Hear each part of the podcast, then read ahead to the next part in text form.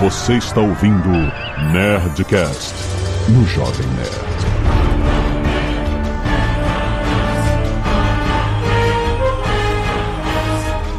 Landa, landa, landa, nerds! Aqui é Alexandre Antônio do Jovem Nerd. E se o Rex não pudesse comer whey? Pegando essa vibe, aqui é o Rex. E se o Rex continuasse na geladeira do Nerdcast? Nossa! Aqui é a Catiuxa Barcelos. E se o Rex conseguisse fazer um mago franzino no próximo Nerdcast RPG? Não consegue, eu não consegue, não consegue. Ia ser emocionante. Aqui é o Marcelo, e se o What If fosse realmente bom? Aí! Caraca! Aqui é o Azagal, e se o Marcelo não tivesse roubado a minha entrada? Nossa! É isso aí, nerds! E se a gente acabasse nas caixas agora? O que que aconteceu? Não pode ser, não pode ser. Não é What if? What if? Lambda, lambda, lambda, nerd! Olha aí! O que aconteceria? E se o cinema com rapadura cria o Rapadura Nerd?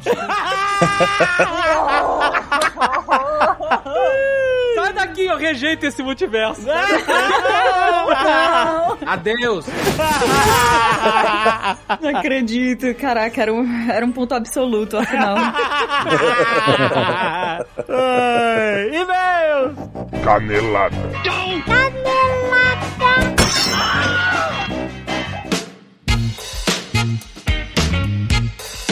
Muito bem, Zagal, vamos para mais uma semana de e-mails e caneladas do Nerdcast. Vamos. E Azagal, hoje é dia de ressurreição. Nós estamos falando do lançamento de Diablo 2 Resurrected. Azaghal. aí. É isso. Eu estou falando da versão remasterizada do clássico de RPG de ação Diablo 2. Gente, esse jogo marcou época. Meu Deus, como eu joguei Diablo 2 na minha vida. Foi muito clique, foi muito mouse que eu quebrei clicando. clique, clique, clique. Mas olha, o Diablo 2 Resurrected tá totalmente em português, a jogabilidade clássica tá preservada, o mesmo Diablo 2 que você conhece e adora. Tem suporte da Battle.net atualizado, óbvio. E olha só, o Diablo 2 Resurrected inclui todo o conteúdo do Diablo 2 e também a expansão épica Diablo 2 Lord of Destruction, rapaz, é isso. E olha só, você ainda pode manter seu progresso em qualquer plataforma com um recurso planejado de progressão multiplataforma. Vai poder acessar seus personagens e manter o progresso onde quer que você jogue Diablo 2 Resurrected. É claro que para você usar a progressão multiplataforma vai ser necessário ter uma conta do Battle.net vinculada a uma cópia separada de Diablo 2 Resurrected para cada plataforma compatível. E Diablo 2 Resurrected tem jogabilidade cooperativa para até 8 jogadores, isso aí. Cada jogador com acesso a um mercenário e os lacaios do inferno ardente podem ficar até mais fortes com a- quanto mais a gente estiver jogando, mas não vai ser paro pra galera, não pra galera do Nerd Player. Garanta logo o seu Diablo 2 Resurrected. Olha aí, gente, a nostalgia está aí no link da descrição. Corre! E olha só, Zagal, hoje é dia de Nerdcast Speak English! Já tá publicado aí na sua timeline. E ó, o assunto é Halloween. Vou falar logo. Spooky. Tá chegando o Halloween, Azagal. E olha só, a gente, no Brasil, mesmo sendo uma parada de americano, a gente é inundado por, por cultura de, de- de Halloween nos filmes, Sim, sim. filmes de terror, os filmes todos que tem a ver com Halloween. Aqui no Brasil tem outro momento aqui, porque o negócio do Halloween, tudo bem que tem todo o negócio de decoração e tal, mas no final, a celebração máxima é os doces, né? As crianças indo nas casas. E no Brasil a gente tem isso no Cosme Damião. Olha aí. Só que não tem nada com, né? Não tem, não tem nada de terror e não sei o que lá, né? É verdade. A única coisa que tem de terror no Cosme Damião Ah. são aquele doce que chama cocô de rato. Eu não consigo, cara. Um doce que Eu chama adoro, cocô de rato. adoro cocô de consigo. Mas ó, a gente, agora, Zagal, que a gente mora nos Estados Unidos, A gente tá vivendo a gente essa tá cultura. Isso, cara. E olha, a gente fez um episódio muito maneiro com os nossos amigos que também moram nos Estados Unidos e pra cada um contar suas histórias de Halloween, como é que é, no filme é igual, é igual no filme, como é que é na vida real. Paganismo. Que que, como assim?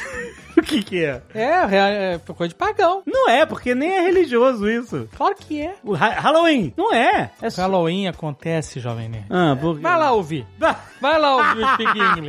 Mas justamente o WhatsApp Online ele traz esse quê da cultura americana pra ajudar você a aprender inglês com coisas que você já tá familiarizado com os filmes e etc. Com o WhatsApp Online você estuda com produções de cinema gravadas nos Estados Unidos. Pode aprender a língua enquanto você faz um tour online pelos pontos turísticos de Nova York, São Francisco, tudo isso na palma da sua mão no seu device, sem sair de casa. Nada melhor que você estudar inglês dentro de um contexto que faz sentido pra você. Por isso que o WhatsApp Online ensina no contexto da vida real, com temas do dia a dia, com esses documentários cinematográficos. Nada de estudar inglês do jeito chato. São mais de 500 horas de conteúdo com várias situações reais pra você escolher dentro da plataforma, de acordo com as suas necessidades, sem enrolação. Tudo isso pra que você tenha o controle na hora de aprender o seu inglês. É isso. Então tem link aí no post pra você conhecer o WhatsApp Online em inglês da vida real. E se você não quiser abrir os recados e e-mails do último Nerdcast, pode pular diretamente para 17 minutos e 14 multiversos doados. Azagal. Olha só. A Zagal não está. A Zagal está de folga hoje. Hoje deixou secretária eletrônica. Azagal deixou a, Next Best Thing. A Zagal deixou o Azagal do multiverso, sabe Deus qual. ó. Ô, Léo, você é um grande imitador. É, mas faz, fazemos uma brincadeira aí, né? Depende. Depende. O Azagal você consegue? Azagal não dá, Azagal é. O mau humor do Azagal é inimitável. Inimitável. É único, é único. É único, não tem jeito, não dá pra imitar. Nem o Bamos dele dá pra fazer igual. Ah, bom, Possível. Azagal, Azagal é inimitável. Ah, olha só, nós temos aqui, seu Léo Lopes. Hum. Você sabe que eu tô dividindo você. Eu vou aproveitar que você tá aqui. Sim. Eu vou criar uma discórdia entre você e o Mal. Ah. Porque você sabe que o Mal andou falando move coisas de você É mesmo. no particular, no privado, sabe? No privado? É, é, falou, ah, o Léo isso, o Léo aquilo. Em chats que eu não participo, ele mandou. É, tá falando, tá falando de você. Engraçado, ontem à noite no quarto ele tava tão bonzinho, tava tão. Talvez eu não pudesse escutar, porque embaixo ele tava meio abafadinho quando ele falava, eu não ouvi direito. Perdão, perdão. Pronto, pronto, pronto, gente, disseminei a discórdia, agora ele vai ficar com a pulga atrás da orelha. Não, mas é isso. Maurício, aqui Maurício, Maurício ele é a carteira de trabalho número 001 de Pazos e Ottoni e Universo Limitada. Ai, ai. Então, assim, ele tem acesso a Leandros do Jovem Nerd que eu não tenho. Aí não é justo. Como assim, Leandros? Na, me, é, Meandros é um trocadilho com o meu nome. é Só. Ah, Meandros. Ah, Era- entendi. Nossa. Vai pra- pro cacete nossa, de agulha parabéns. aí que. Se ele tá falando mal de mim, ele tem razão. Só digo isso. Olha só, quando a pessoa não está presente, não é, não é legal ficar falando da pessoa que não está presente? É mesmo. Porque ela não pode se defender. Porque a gente pode falar o que quiser do mal. E a gente pode imaginar a cara dele ouvindo isso. E não pode responder. No caso aqui é meio injusto, né? Porque ele falou mal de mim num grupo provavelmente de 4, 5 pessoas. e eu vou estar falando mal dele e daqui a dois dias um milhão de pessoas vão ter escutado. Então é, eu acho meio injusto. Mas. Muito bom. Ai, olha só, cacete agulha. A gente quer agradecer aos netos que doaram sangue, salvaram vidas dessa semana. Tem pedido de doação para Nicolas Stock, dos Santos Ribeiro, no Banco de Sangue Serum, no Rio de Janeiro, RJ. E um pedido de doação de sangue para Michele Alves dos Santos, no Banco de Sangue de Ribeirão Preto, lá em São Paulo. Então, gente, quem puder doar diretamente para essas pessoas, nesses bancos de sangue, é sempre urgente. Sempre que tem pedido com o nome aqui, é urgente. Ajude essas pessoas. E as pessoas que doam sangue anonimamente também ajudam quem tá sempre precisando. Então, quero agradecer ao Carlos Giovanni, ao Igor Rodrigues, Janderson Bezerra, Leonardo Seville, Marcelo Sanhudo e Tamires Ingrid. Muito, muito obrigado, seus nerds, por salvarem vidas. Sempre que você doar sangue, mande uma fotinho pra gente em nerdcast.jovemnerd.com.br, que a gente sempre agradece aqui, estimula mais pessoas a doarem sangue toda semana há mais de uma década. E olha, mande também e-mail sobre o último Nerdcast, se você tiver algo a acrescentar, uma canelada que a gente deu, uma coisa pra ser corrigida, etc, uma observação, mande pra nerdcast.jovemnerd.com.br, que a gente adora ler aqui. Valeu! Nós somos a Resistência. Sim. Jurandir Filho. Jurandir Filho já apareceu aqui, não sei porquê. Ele condena a leitura de e-mails. Ele fala que é chato. Não, é meio excelente. A leitura de e-mails está aqui para a gente interagir com as pessoas, rapaz. Exatamente. Mandem e-mails elogiando a edição do Nerdcast que a gente gosta também. Fala assim, ó, eu ouvi, Sim, sim, gostei da manda. música tal no momento tal, do barulhinho tal no Boa, momento. Vocês não boa. sabem o trabalho que dá fazer isso há quase 10 anos, querido. É muito- É, isso aí. E ó, esse que nem esse do, do programa hoje do Orifo, o que aconteceria se fosse? Se fosse no SBT, o nome seria o que aconteceria se? É, já, não, mais ou menos isso. Ele, ó, foi feito também edição no bisturi, tá? As musiquinhas, É. tudo, um capricho. Então, manda, manda que a gente gosta do. A gente gosta do biscoitinho. É biscoitinho, eu quero biscoitinho. Sim. Éder Ribeiro, 38 anos, funcionário público, Campo dos Goitacazes, Rio de Janeiro. Salve Nerd, acompanho o Nerdcast há alguns anos e nunca estive tão familiarizado com o tema. Há bons anos atrás eu morava no Rio de Janeiro e era entregador de quentinhas no centro da cidade. Ah, porque nós falamos, né, sobre os perrengues da hora do almoço. Tucano foi entregador de quentinha no Rio de Janeiro também. De skate, diga-se de passagem. De skate, exatamente, diferenciado. Aí. Ele falou, morava no Rio de Janeiro, era entregador de quentinhas no centro, entregava da Cinelândia até a Praça Mauá. Olha aí. Uma situação que nunca vou me esquecer foi no metrô. Quando eu fui desembarcar, um senhor me empurrou e por pouco eu não conseguia descer na estação. Quando eu ouvi uma voz, abre aspas, eu não deixava! Caraca! Chamou o pai de careca e a mãe de bisteca. Caraca, maluco. Saí correndo com o isopor das quentinhas e dei uma ombrada digna de futebol americano no senhor que tinha me empurrado no, metrô. Cara, o cara foi se vingar da, da, da, da ombrada, maluco. No fim, não tinha condição de entregar as quentinhas. Pelo menos tava... Ah, porque bagunçou as quentinhas, é isso? Eu acho que deu aquela mexida do tipo, sei lá, o arroz e feijão virou virada paulista, sabe? No final, eu consegui voltar pra trocar as que ficaram bagunçadas. É isso mesmo, olha aí. Agora, o mais interessante que me bateu a nostalgia desse episódio foi que eu morava na Lapa, mais precisamente na Gomes Freire 474. Ou seja, eu morava no prédio ao lado da TVE. e lá minha mãe fazia as quentinhas que eu entregava e durante muitos anos entrava e saía da TVE entregando marmitas pros funcionários. Se já esbarrei com algum de vocês lá, eu não sei, mas foi muito bom ter essas lembranças. Caraca, maluco. Na TVE, há 38 anos, é, é possível. Não é? Eu não pedia quentinha lá na TVE, mas podia... Será que ele entregava a quentinha da Leda Naglia? Pode ser, vai saber, não. É, essa podia ser batizada. Resta saber se a quentinha da Leda Nagli tinha o mesmo tempero que o cafezinho dela, né? Aí já é um mistério. Guaraviton.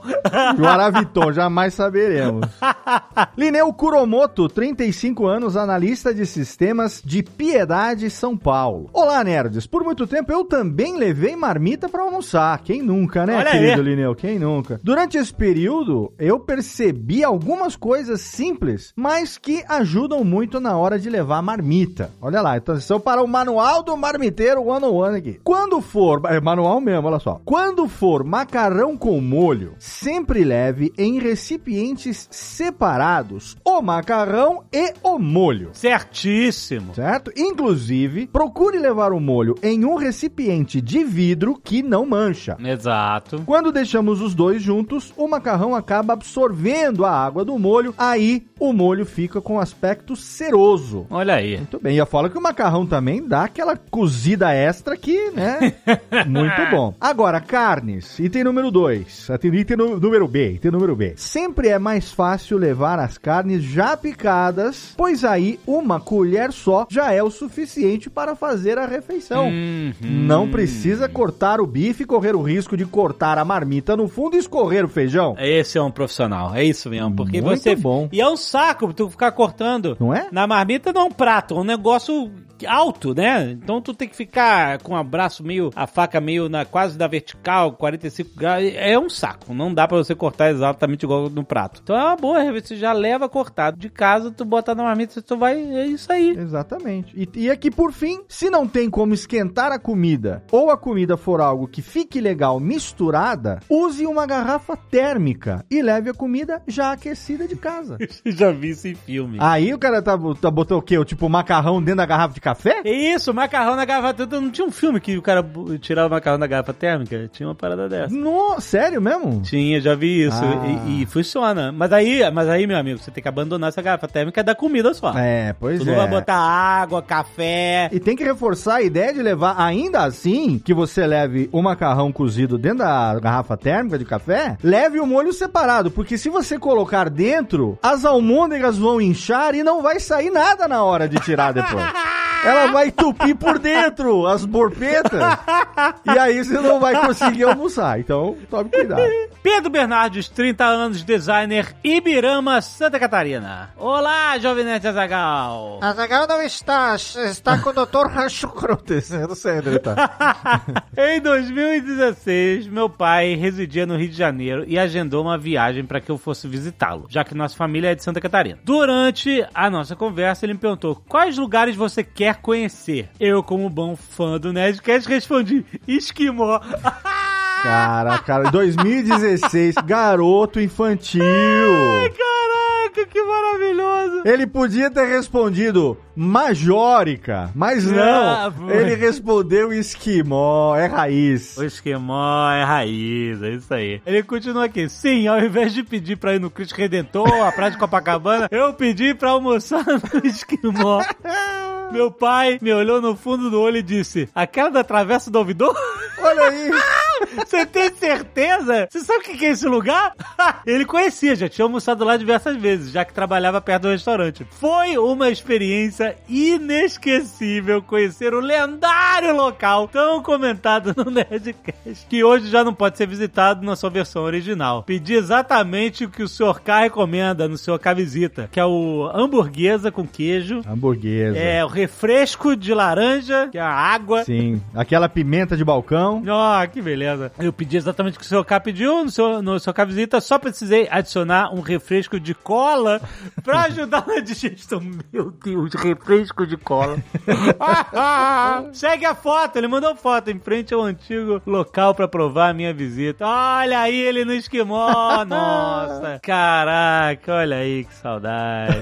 Pera aí, ô Alexandre, dá- sai daí, sai daí, ô Alexandre. Tô vendo a câmera aqui agora. Dá licença. O quê? Ó, A pomba passando aqui, dá licença, pomba. É o lugar dela aqui, nós estamos invadindo. Deixa a pomba passar, coitado.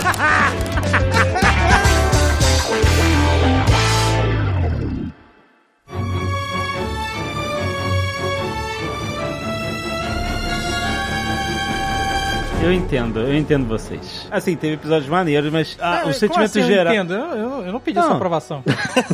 Eu vou argumentar Eu em cima disso. vocês. Que isso? Tu é o, o vigia da, da vida agora? Não, mas é porque assim, eu gostei, achei legal, mas, mas me sentiu, pareceu que, pô, várias oportunidades desperdiçadas, é isso. Esse é o sentimento. Mas Só não- tem um episódio bom. Só Eu- tem um episódio bom. Eu já sei qual é. É o Doutor Estranho. É. Pra mim foi o Thor em Las Vegas. Ah, Nunca duvidamos. Fudeu agora. cara, esse é o episódio mais merda. É, isso é merda mesmo. Caraca, esse aí eu falei, esse aí eu perdi tempo. É. Joguei tempo fora. A verdade é, e se eu não tivesse tanta expectativa nessa série?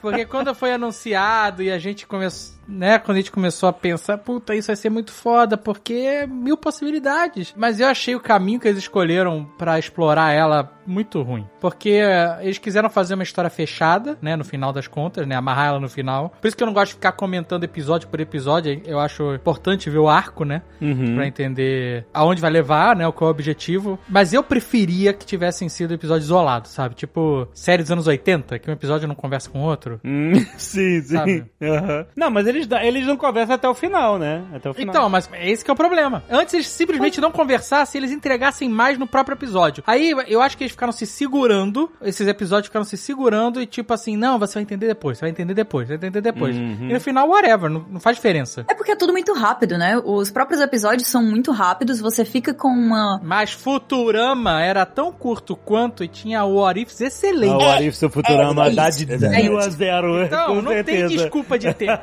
Porque Futurama Nossa, era você lembra- semanal. Futurama era a série Não, semanal. foi um episódio do What If, Então, mas num Ou dois? episódio eles têm vários What Ifs. Sim, é e, muito e- foda. e tem, a historinha tem começo, meio e fim. E vai mais Sim. longe do que vários episódios aqui, porque aqui a gente vê um pedacinho e, ah, mudou tudo e tal. Tá, e agora? O que que vai acontecer? O que que vai acontecer? E aí, na hora que a gente vai ver, de fato, as repercussões, as coisas mais grandiosas, aí acaba. Cara, o Azaghal, porra, muito bem lembrado o episódio do What If do, do Futurama, incrível, incrível, inesquecível. E eu tinha esquecido. Mas o- os Simpsons também tem um episódio de What If, lembra? Que é quando a Lisa vai na, na cartomante lá, na vidente. E é um episódio e- só. E é um episódio Tem só. Muito melhor. É, exatamente. Quando é a Lisa presidente dos Estados Unidos, aquela coisa. Então, enfim. Famoso episódio. O, o meu problema, meu principal problema com todos os episódios, com exceção do Doutor Estranho, é que eles não têm final no, sabe? É tipo assim, e se a Peggy Carter fosse o Capitão... Capitão, é, né? é, Capitão Britânia, Capitão. Carter. É aham. Capitão Carter, isso. Só, é só isso. E se? E se ela ser fortona, e ela ia dar soco, e ela usar o escudo, ia ser maneiro, ia ser uma cena de luta maneira, mas é isso. É, não tem entendi. nada, sabe? Isso não muda nada lá na frente. Porque aí depois, no último episódio, ela tá pagando de, de- fazendo a mesma coisa que o Capitão América fazia. Tá lutando com o francês no navio, sabe? Uh,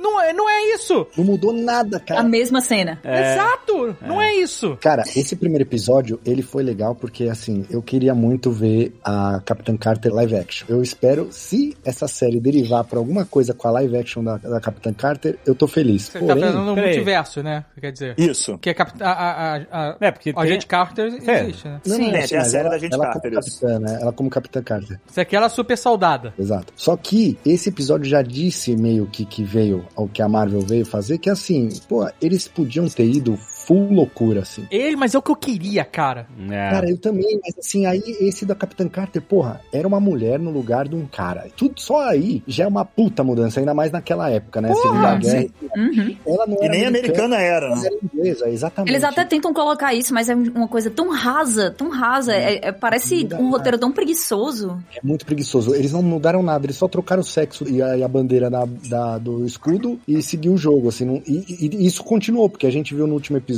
o Dave falou aí, que é o- aquele o início do Soldado Invernal, é igualzinho, é a mesma coisa, só no lugar do Steve Rogers. tá É, ela lá. seguiu a trajetória do Capitão América. Ponto. Ela se tornou uma capitã inglesa da SHIELD, substituindo o Capitão América e acabou. Meu, sentido. negócio Mas isso já mostrava que ia acontecer desde o primeiro episódio, que desde o primeiro episódio ficou aquela sensação de, ah, beleza, então ela vai ser o Capitão América desse universo. Então já dava a entender que ia seguir uns Vingadores dali com ela no lugar do Steve Mas Rogers. então, Rex, Mas sabe como é zoado isso? Porque assim, se a gente quisesse extrapolar um pouquinho só aqui, ah, e se a Peggy Carter fosse a Capitã Carter? Se ela fosse Capitã Britânia, sei lá. Hum.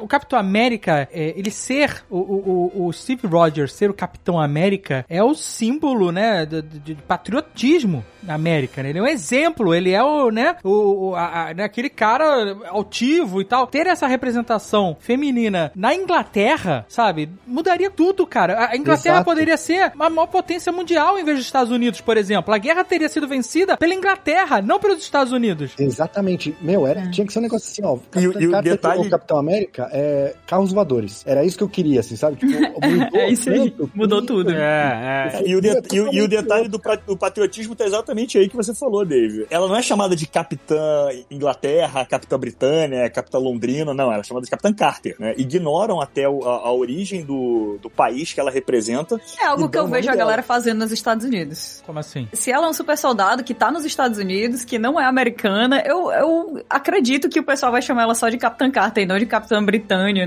ou alguma coisa do tipo. Eles vão só. É, Capitã Britânia nem pode porque tem um, né, dos mutantes, né? Tem Capitão Britânia, no caso, né? É. Mas ela é uma agente inglesa, Uhum. mas que tá trabalhando pros Estados Unidos. Não faz nem sentido isso. Não, ela tá trabalhando com a SHIELD. A SHIELD, teoricamente, é internacional. É, não é, né? É internacional, mas, mas estaciona nos Estados Unidos. Estaciona no Estados É uma ONU, exatamente. É uma ONU. É igualzinha. Americano. Fala que é do mundo, mas tá nos Estados Unidos. Não, não é, não é. É outra parada. Não, a Shield, a Shield não é internacional, Shield é americana. É internacional. Não, é internacional. É internacional, mas tu não fala inglês. É lógico. É, mas é, daí a- ao filme da Viúva Negra todo mundo fala inglês também na Rússia, então. Na Rússia. I am the Watcher. Follow me and ponder the question What if? Nos quadrinhos, o What If era sempre essa. Era isso, é tudo um, pequenos contos, né? Que não necessariamente tem que ser épicos e tal. Às vezes eles contam uma história, mas o que eu lembro de ler o What If na época era que realmente as histórias elas tinham ou uma mudança muito grande no- nos acontecimentos, ou ela sempre terminava numa tragédia. Exatamente, eu lembro muito disso. Era sempre uma tragédia, né? O final. Elas- É, né? Muitas vezes era uma tragédia, né? O final, né? Que é o que a gente vê no episódio do Doutor Estranho e é por isso que a gente fica tão louco. Exato! Porque essa era a essência do. Tipo assim, você vê a merda. tipo, Se você mudasse. A impressão era que se você mudasse qualquer paradinha, você cagava o rolê inteiro do universo Marvel, entendeu? Ou então daquele personagem em si. E a gente viu isso acontecer só nesse episódio do Doutor Estranho. Aliás, essa série devia se chamar Doutor Estranho 7 a 1 Porque todas as vezes que ele apareceu, ele roubou tudo, a cena inteira, entendeu? No episódio dele, nos outros episódios e tal, ele, ele se tornou um personagem mais incrível ainda. Porra, ele chupou o cutulo, mano. Exato. É. Ele mandou pra dentro, que nem espaguete. que nem espaguete. Comeu que nem calamari, né? Foi com vontade, cara. Não, é, foi, foi Me lembrou até um, uma ilustra, o Nanok, que a gente tinha essa, essa tirinha dentro do, do, do Jovem Nerd, feita pelo Leandro Caracciolo e pelo nosso querido e saudoso Harold. Aham. Numa das tirinhas dos episódios, o Nanok faz sushi do Cutulo. Caraca, eu nem lembrava disso. Mas por que a gente gostou tanto do episódio? Todo mundo aqui gostou do episódio do Doutor Estranho. Sim. Ah, melhor, melhor. Por que a gente gostou? Porque é triste, é real. A gente sofre. Não é só triste, muda tudo. Acaba Muda o universo. tudo, é, exatamente. Acaba o universo, cara. Ele fica sozinho. É terrível. É, é sinistro. Mas assim, nem todos os Arif da Marvel também eram tristes. Tinha uns bem surreais. Não, tudo bem, Rex, mas assim, essa era a oportunidade deles fazerem o que eles não podem fazer. Mas aí eles vão virar. DC, cara. Se ficar triste, que Cinza, Ah, não, todo tá- mundo tá bem, morre, é vira correto. DC. Não, então, mas o What If é justamente pra Marvel fazer o que eles não podem fazer no cinema. Entendeu? Que é fazer uma história muito triste com o herói decaindo pra maldade, pra loucura e assim, não sei se eles não vão fazer isso ainda, né? Mas é triste, é, realmente, acho que às vezes a gente precisa, porque, né, a galera sempre fala da Fórmula Marvel, né? E pode ser muito feliz também, mas é porque assim, ela tem que levar pra algum lugar e esse lugar tem que ser diferente. Que é o que não aconteceu, por exemplo, com a história do Thor. Sabe? Ah, o Party Nossa Thor. O que, que mudou? Não mudou nada. É, foi só uma piada, uma grande piada de meia hora animada, é isso. Ele falou assim, sabe o que que é? O Chris Hemsworth, ele é engraçado. Então a gente tem que usar isso pra... Ah, vamos fazer um, um episódio de comédia com ele. Eu acho que eles ficaram muito confortáveis com os estereótipos que eles É, criaram, mas de um jeito é. muito, assim, sei lá, não, muito, muito superficial, muito superficial. Quer fazer um Party Thor? Faz uma parada hangover, sabe qual é? Exato, Azaghal, Faz uma boa! parada louca, maluca É. mesmo. Não faz simplesmente. Eles fizeram errado, uma né? Referência, né? Errado, né? Referências a errado. E tal. Mas sabe o que é? É que eu acho que no episódio do Doutor Estranho a gente tem uma amostra de uma coisa que não, não é só o fato de acabar de um jeito trágico e de o personagem se lascar completamente. É que ele entra em uma espiral ali de realmente de loucura que mesmo que acabasse de um outro jeito que não fosse tão trágico assim, o que aconteceu é que a gente teve um intensivão de desenvolvimento de personagem. A gente conseguiu ver ele evoluindo pra outro lado, entendendo outras coisas pra depois entender o que a gente viu ele chegando à conclusão nos filmes, mas por um outro caminho. Eu achei isso muito massa, sabe? Eles, eles poderiam ter usado os personagens pra isso aí. No entanto, o que a gente tem é, é- é a mesma coisa muitas vezes, sabe? Pra mim, uma, uma das coisas mais terríveis que aconteceu em, em, What If foi a gente ter o Killmonger igual o Killmonger, só que pior do que ele era antes, quando uma das maiores discussões dentro do, do fandom da Marvel era, poxa, mas o Killmonger poderia, por outro lado, né, ser visto como o herói Não, desse Kátia, filme. Falando aqui de Doutor Estranho, uma coisa que eles usaram muito inteligentemente foi repetir uma fórmula que a gente já conhecia dele, né? Porque quando ele foi lá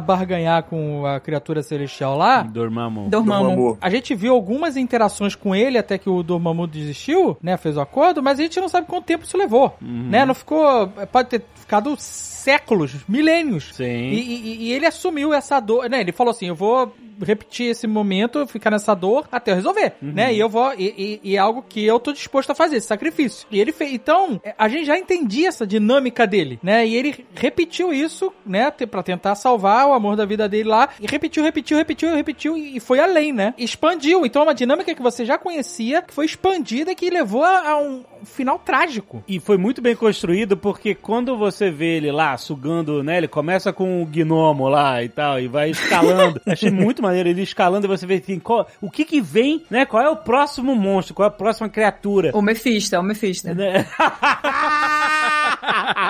e aí, foi legal ver essa escalada. E aí, quando ele acaba, pra mim ainda foi uma surpresa. Quando ele chega lá, o cara tá velho. Eu falei assim: Nossa, o cara perdeu completamente a noção do tempo. E, e isso te mostra, sem precisar você ver a sequência toda, assim como você não precisa ver toda a sequência de vezes que ele morreu lá com Dormammu, te explica em um segundo o quanto ele tava focado naquilo e quantas entidades ele sugou em, sei lá, 50 anos. É, e o quanto tempo ele ficou lá, né? Tipo, a Catiuxa jogando LOL. Tipo, Exa cara, é, eu não quis falar, mas quando falou assim, perdeu a noção do tempo, eu fiquei, eu não vou não me entregar sem necessidade. Mas dá pra ver que ele tá obcecado, né? E é legal quando isso acontece, que ele sai e vê o cara velho, porque aí você fica, ok, sim, eu já sabia que ele tava completamente louco, mas ele tá realmente, ele se Obcecado, perdeu né? completamente nessa quest, sabe? Ele, ele já não sabe quem ele é, onde ele tá, o que que ele tá fazendo. E mais do que qualquer coisa, você entende que ali sim, ele foi longe demais pra poder voltar atrás. Então ele vai até as últimas consequências. Não, é, esse episódio realmente foi uma aula. Ele é muito bem construído, muito bem construído. Ah, mas não, não é detalhes. por acaso, né? Eu, Eu acho, acho que a gente tem que levantar aqui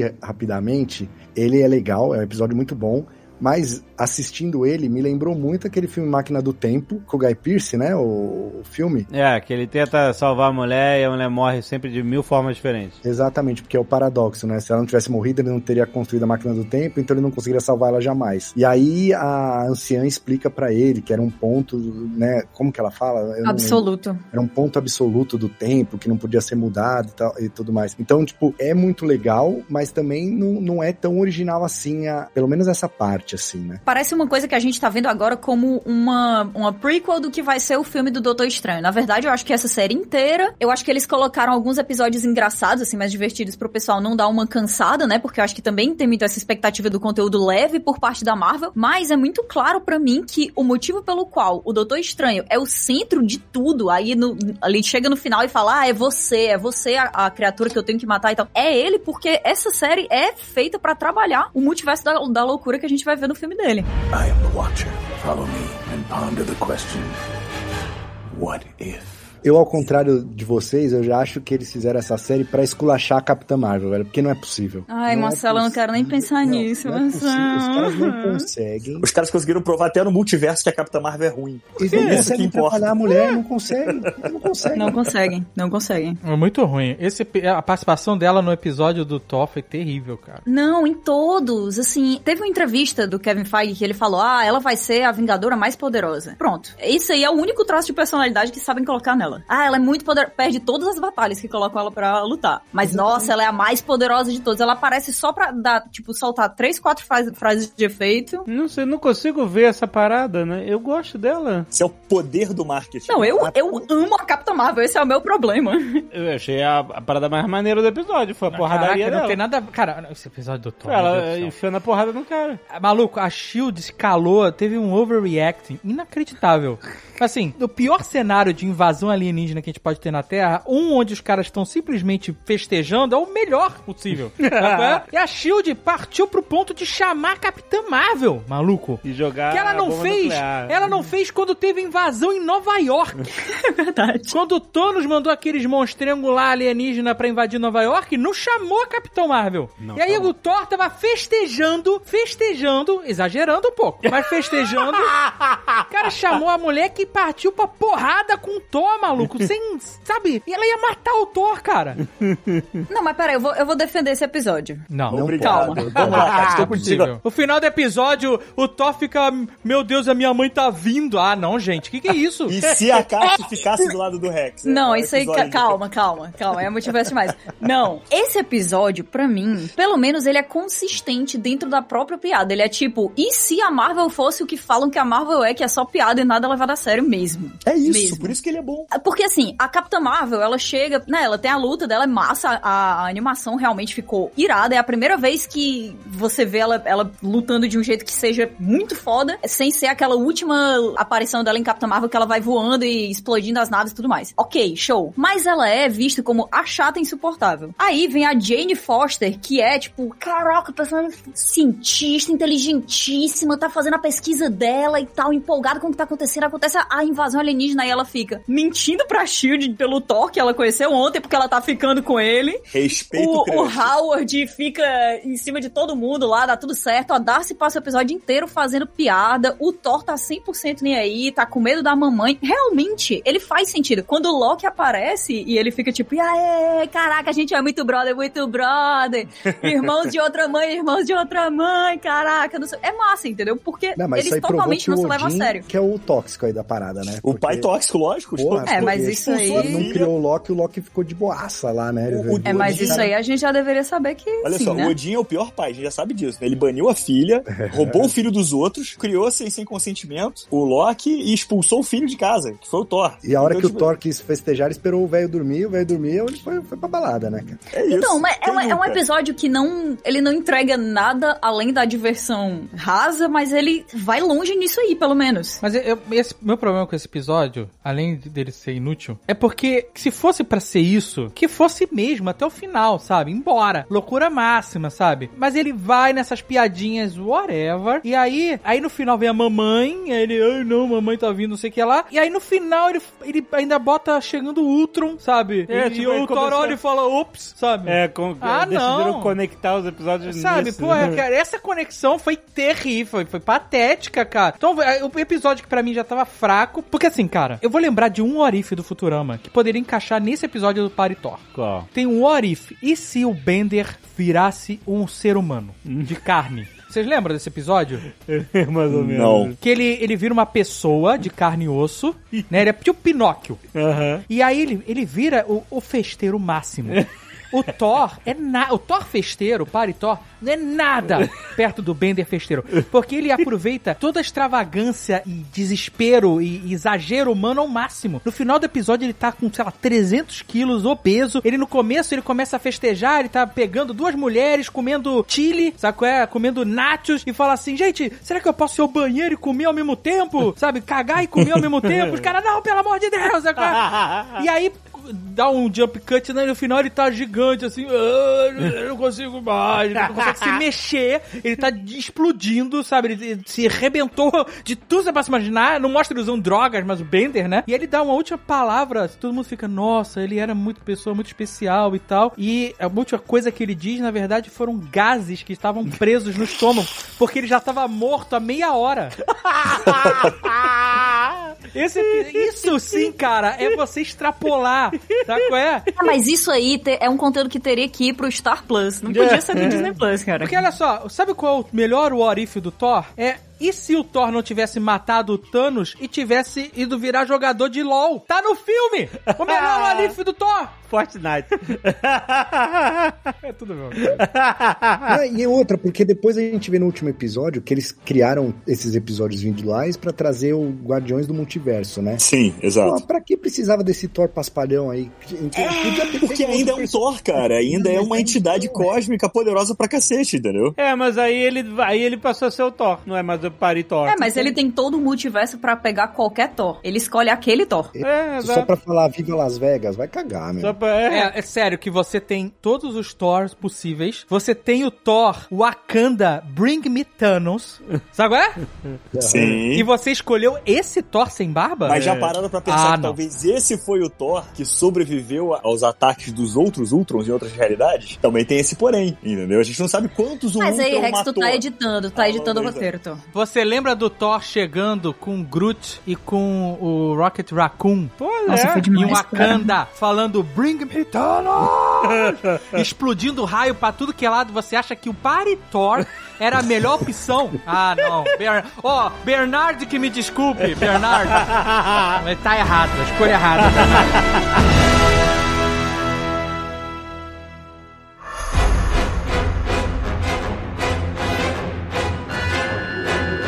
Falando de escolha de roteiro ruim. Pra mim, a pior argumento até agora usado na série do Arif, a pior de todas, foi o Ultron matar o Thanos com raio. Ah, isso foi maravilhoso. Foi lazy writing total.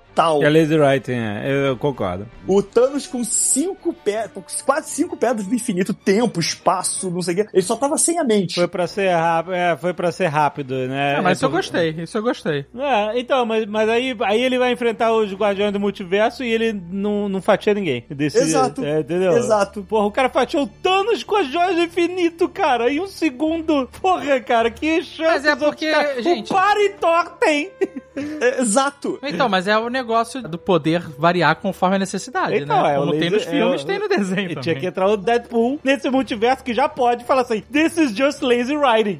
Exato. Faltou exatamente o Ryan Reynolds ali, nesse minuto, falando isso. É, funcionaria, funcionaria. O Cara, negócio é que você tem que episódio é estar. mesma coisa. O T'Challa mata o Ego, que é o porra, o planeta vivo, ele mata com uma bombinha, mano. Ele põe uma É, uma bombinha, é, de bombinha de São João. Antes da gente chegar no Ultron, vamos falar dos outros episódios, que aí o Ultron é o, é o- é o- parada. Essa parada do. E se o T'Challa tivesse virado Star-Lords, né? Cara, isso é muito ruim. Esse é, pra mim foi o pior. Eu gostei disso. Eu te esse, juro. Esse eu gostei também. Esse é o gostei pior disso. pra mim, porque você transforma o T'Challa no cara mais carismático Quem? do universo. O, o Que ele é. Uhum. T'Challa, né? O, o, o T'Challa pros mais íntimos. Você transforma o cara no, no, no rei da lábia, entendeu? O cara conseguiu convencer o Thanos a desistir do maior plano mirabolante e virar um Ravager, assim. Eu, eu, eu achei extremamente exagerado esse episódio, assim, e você dá tanto poder de blefe, carisma, Ah, você tá não com o quê, inveja, né, Rex? Você É, tá eu tô inveja. achando também. pra um personagem... O Rex tá bolado porque ele tava no episódio, mas não chamaram ele pra fazer a voz. Eu acho que é isso, acho que foi isso. Isso Não, mas, ofensivo mas ele tava demais. extra igual ao Rex, viu? Tava, o Drex tava. tava, igual. Apareceu, eu fiquei incomodada. assim, Meu Deus. É, era gente, incômodo mesmo. A gente, Era caralho, brother, como assim, cara? Como isso vai acontecer? Qual é what are the odds? Cara, eu mostrei o desenho pra minha mãe e mãe falou, ah, te desenharam? Nossa, impressionante, É impressionante. inacreditável, é inacreditável. Mas olha só, pelo menos gerou uma piada boa, que é o Thanos. Todo o plano do Thanos maligno que resolveu 10 anos de MCU virar uma conversa de bar, Foi legal isso aí. como se fosse uma ideia absurda, e as pessoas assim. E ele e aí depois ele em Wakanda fez assim: Não, mas isso aí parece muito genocídio mesmo, o que você tá, tá propondo. Tipo, isso foi uma boa piada. Que E ele, não, não é, não é genocídio porque é aleatório. É então- aleatório. Que pariu. frase solta, né? Caraca. Essa parte do Thanos virar um dos caras é. Achei engraçado e, e- e bem contextualizado ali, naquela história, entendeu? Assim, muito melhor do que o Paritório, essas paradas. Eu gostei É, do bem- vilão. Eu gostei do que eles fizeram com o colecionador. Eu achei muito. Puta, mas daí ele tem Aquele- todas as armas, ele tem escudo, Mas eu achei isso muito bom, cara. Ele tem o meu Uni, cara. Eu achei isso muito bom. Eu não consigo esse colecionador, gente. Vocês já viram os colecionadores de verdade? Não é? Marcelo tá acostumado a lidar com um monte de colecionador. São todos bonitos, são todos bonitos.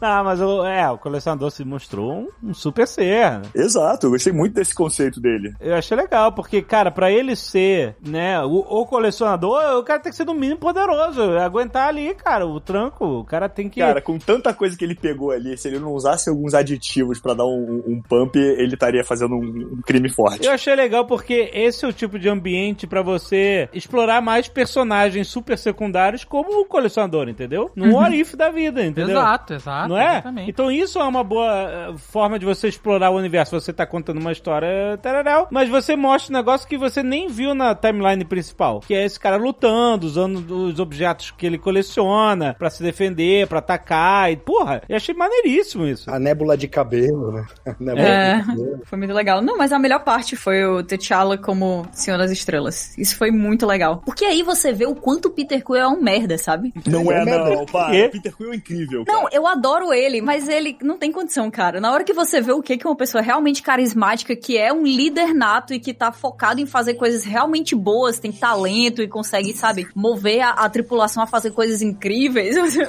os Guardiões viram uma coisa totalmente diferente. Esse episódio é um episódio que eu também não gosto do final, que é meio implicância. Porque assim, as cenas de ação, de luta e tal, são maneiras em todos eles, né? Isso é inegável. Mas esse episódio tem coisas legais. Uma delas é o, é o, o sotaque do T'Challa, né? Ter se mantido, né? Porque é o ator, pô, é o Chadwick Boseman que dublou. É, exato, mas é, é- muito bom o sotaque dele, né? E ele, como, como Star-Lord, fazendo esse sotaque, falando. Como é que ele fala? Scavenger? A Scavenger never die. Não, não fala isso. Never, never alone? Como é que é a frase? Scavengers Never Alone. É, o Léo toca aí.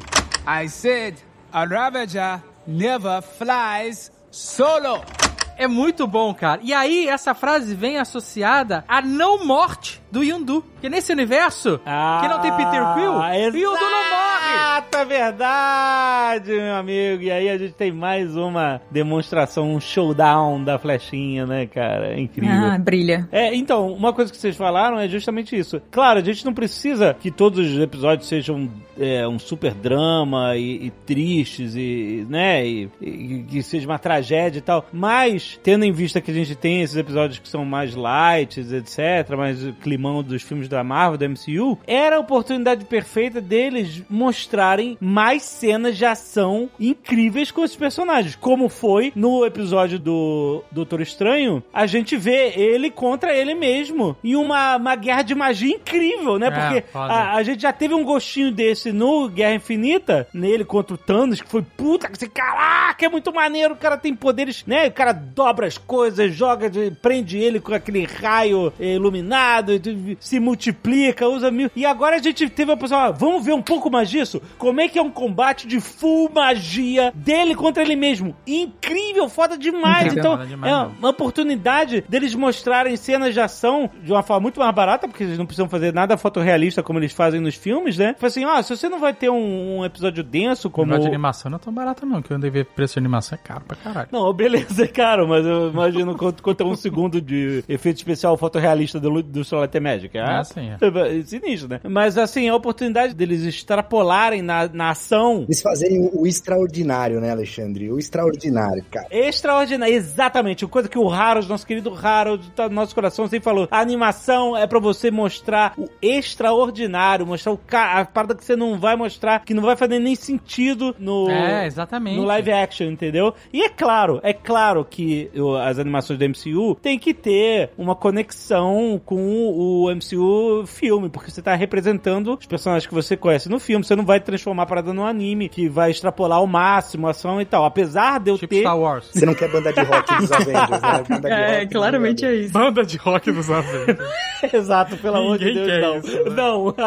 Mas é- era uma chance de, de você extrapolar, sabe? E não mostrar a mesma cena da garota no, no navio, a mesma cena, caralho, do, do É. Capitão América, cara. Não, é. É, eles colocaram umas cenas de batalha legais, assim. é, Eu acho que é uma coisa que realmente é, é bacana de reconhecer. Na série tem várias cenas legais. Eu entendo a parada de botar a mesma cena. Por exemplo, quando começa com Tony Stark, né? E aí vem. A, o- é a mesma coisa, né? No Ah, começo. ah. E aí vem depois o, o, o Killmonger e aí muda, né? É legal. Você cria identificação, né? Você reconhece. Nossa, igual ao filme. É simples, é só desenhar por cima, né? Não é tão difícil. É, é, na verdade, é um filtro que você bota. Cartoonize. Cartoonize.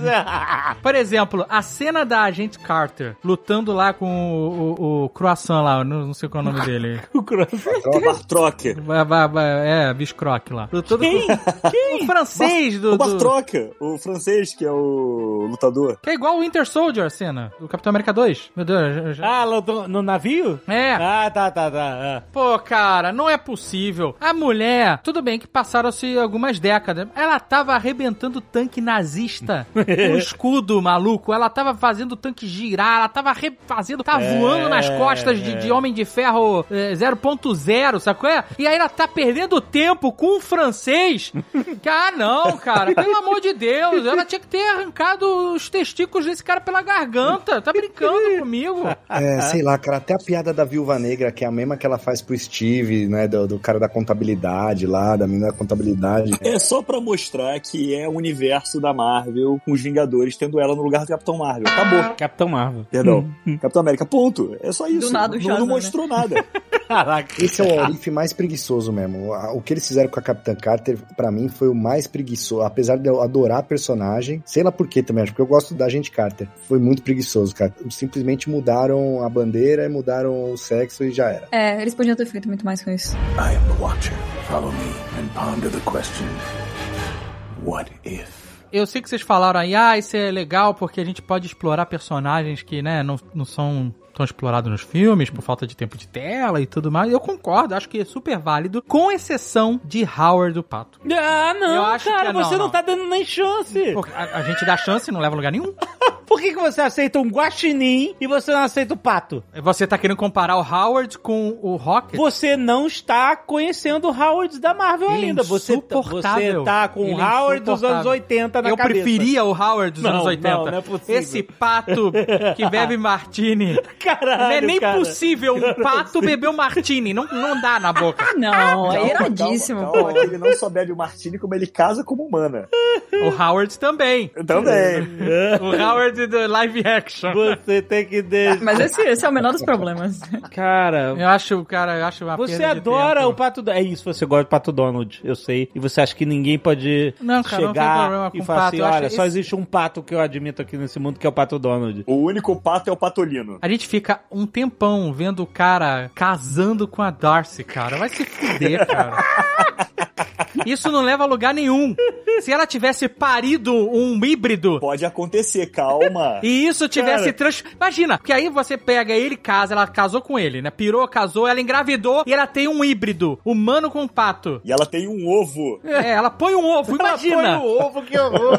Imagina, e aí cria uma raça dominante híbrida. Aí beleza, mas não leva a nada. Ai, ai, eu adorei. Então, eles já anunciaram que vai ter um Arif segunda temporada com episódios que eles prometeram ser bem bizarros. Então Não acredito pode mais ser não, que... eles não sabem o que é bizarro, não. É, não leva fé não, eles estão sendo bem conservadores no final da história. Ele é isso aí. Foram bem pé no chão. Tinha que chamar o Matt Groening, cara. Porque a galera dele, quando quer pirar mesmo, pira mesmo. É, é isso aí. Eles estão sendo muito conservadores. Eu entendo, a Disney é foda, porque ela tem todo esse negócio, não pode cigarro, não pode ar, sabe? Tem muito zelo pelas propriedades intelectuais deles. Mas eles têm como pirar. Também, não precisa transformar o Thor no Bender humano, né? Eu, eu entendo isso. aham. Mas dava pra pirar um pouco mais. Eles estão sendo muito conservadores. Eu discordo no conservador. O episódio 3 é o que mais tem morte, cara. E é muito Não, bom. mas- Qual é o episódio 3? O episódio 3 é que o que acontece se perdêssemos os heróis. Que mostra o Thor tomando a flechada no peito, mostra o. O Tony Stark sendo envenenado. sendo envenenado, a galera É o toda. episódio da viúva. Todo mundo indo pra vala. Tá, mas morrendo esses heróis, o que acontece? No final, o Loki domina a Terra. Porque não E tem heróis o- pra proteger o, a o Terra. Fury chama a Capitã Marvel. É, mas isso é uma coisa que a gente só vai descobrir no último episódio da série, porque no episódio em si ele não domina a Terra. Só acaba tudo bem. Não, Kátia, ele chama a Capitã Marvel no final. Ah, é verdade, ele chama Capitã Marvel no final. É, é. Mas ainda assim, né? Mas e aí, a Capitã Marvel chega e acontece o quê? Não, Não, daqui aí acaba o episódio. acontece- é. Tá vendo? Não tem final. Então não tá sendo nada de ousado, porque você não sabe o que vai acontecer. Mas é só pra contar uma história. Não, eu achei maneiro que, assim, o Hank Pym é foda pra caralho. Então, esse- Ele é um personagem muito foda. E, e, e, e A única coisa legal Scott desse Lang episódio também. é que ele deu uma flertada com a possibilidade do Homem-Formiga ter entrado no cu do Thanos. Cara, eu pensei muito nisso.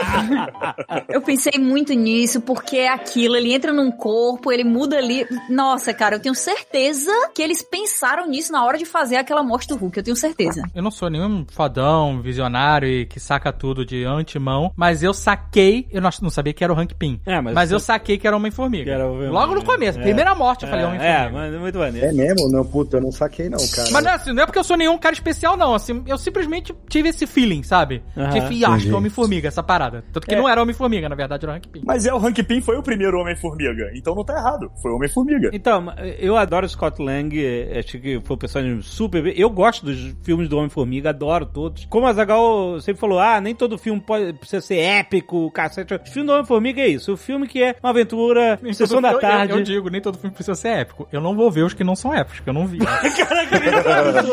O cara que vai, vai defender o estilo de filme do Homem-Formiga que ele não viu nenhum dos dois filmes. Então, os filmes são engraçadinhos, são divertidos, é uma aventura, sessão da tarde. Mas esse personagem é muito poderoso, cara. Ele é muito foda, cara. Poderoso mesmo. É, e, e E ele, em todo o What If, o Scott Lang é a parada mais louca que eles fazem. Porque eles botam a cabeça dele num jarro estilo Futurama. Exato, olha aí, cara, é verdade. Isso foi E de capa. né? E de foi capa depois. Isso foi E de bom, capa isso foi depois. Isso foi, isso foi capa a maior do- loucura, né? Essa. No momento que alguém que trabalhava na, na- com o Matt Groening falou, ó, e se a gente botar na cabeça de um jarro e a capa depois levar Cara, ele? isso foi a maior loucura dessa série inteira, exatamente. Ah, e tem o T'Challa com a perna comida, né, cara? Foi, esse aí foi legal mesmo, é, é, nesse sentido. Marvel Zumbis. Eu me conectei especialmente com esse episódio porque eu gosto de personagens inteligentes, cientistas, né? Eu gosto do Reed Richards, eu gosto do Hank Pym e tal. E eu sempre senti, apesar de eu gostar do Scott Lang, eu sempre senti essa, putz, o Hank Pym, ele é o Michael Douglas, ele é velho, ele, não- ele não vai, né? Ele não é dessa era, né? Ele tem o passado, que ele foi herói realmente, mas, mas a gente vai ver ele sempre como coadjuvante, é isso. E aí, ter ele mostrando full pau, o cara era capaz de matar todos os Vingadores, cara. Eu achei muito maneiro, que resgatou o Hank Pym, mostrou o quanto ele é foda. É um episódio de suspense também, né? Tirando o Dave que descobriu de primeira, ficou um suspense pra gente saber, pô, o que, que tá acontecendo. tal. Mas eu achei maneiro quando confirmou, eu achei maneiro. Só que depois não leva a lugar nenhum, entendeu? Ah, mas é, é muito legal porque é um episódio de investigação, né? Você usa a Natasha, pela primeira vez eles usam a Natasha muito bem. Ela fica descobrindo as pistas, ela é acusada, ela foge, ela se infiltra e ela faz tudo e ela descobre antes de todo mundo e, e é uma loucura o que acontece, mas eu acho que foi a primeira vez que a gente viu a Viúva Negra sendo muito bem utilizada em dela, né? muito tempo. é.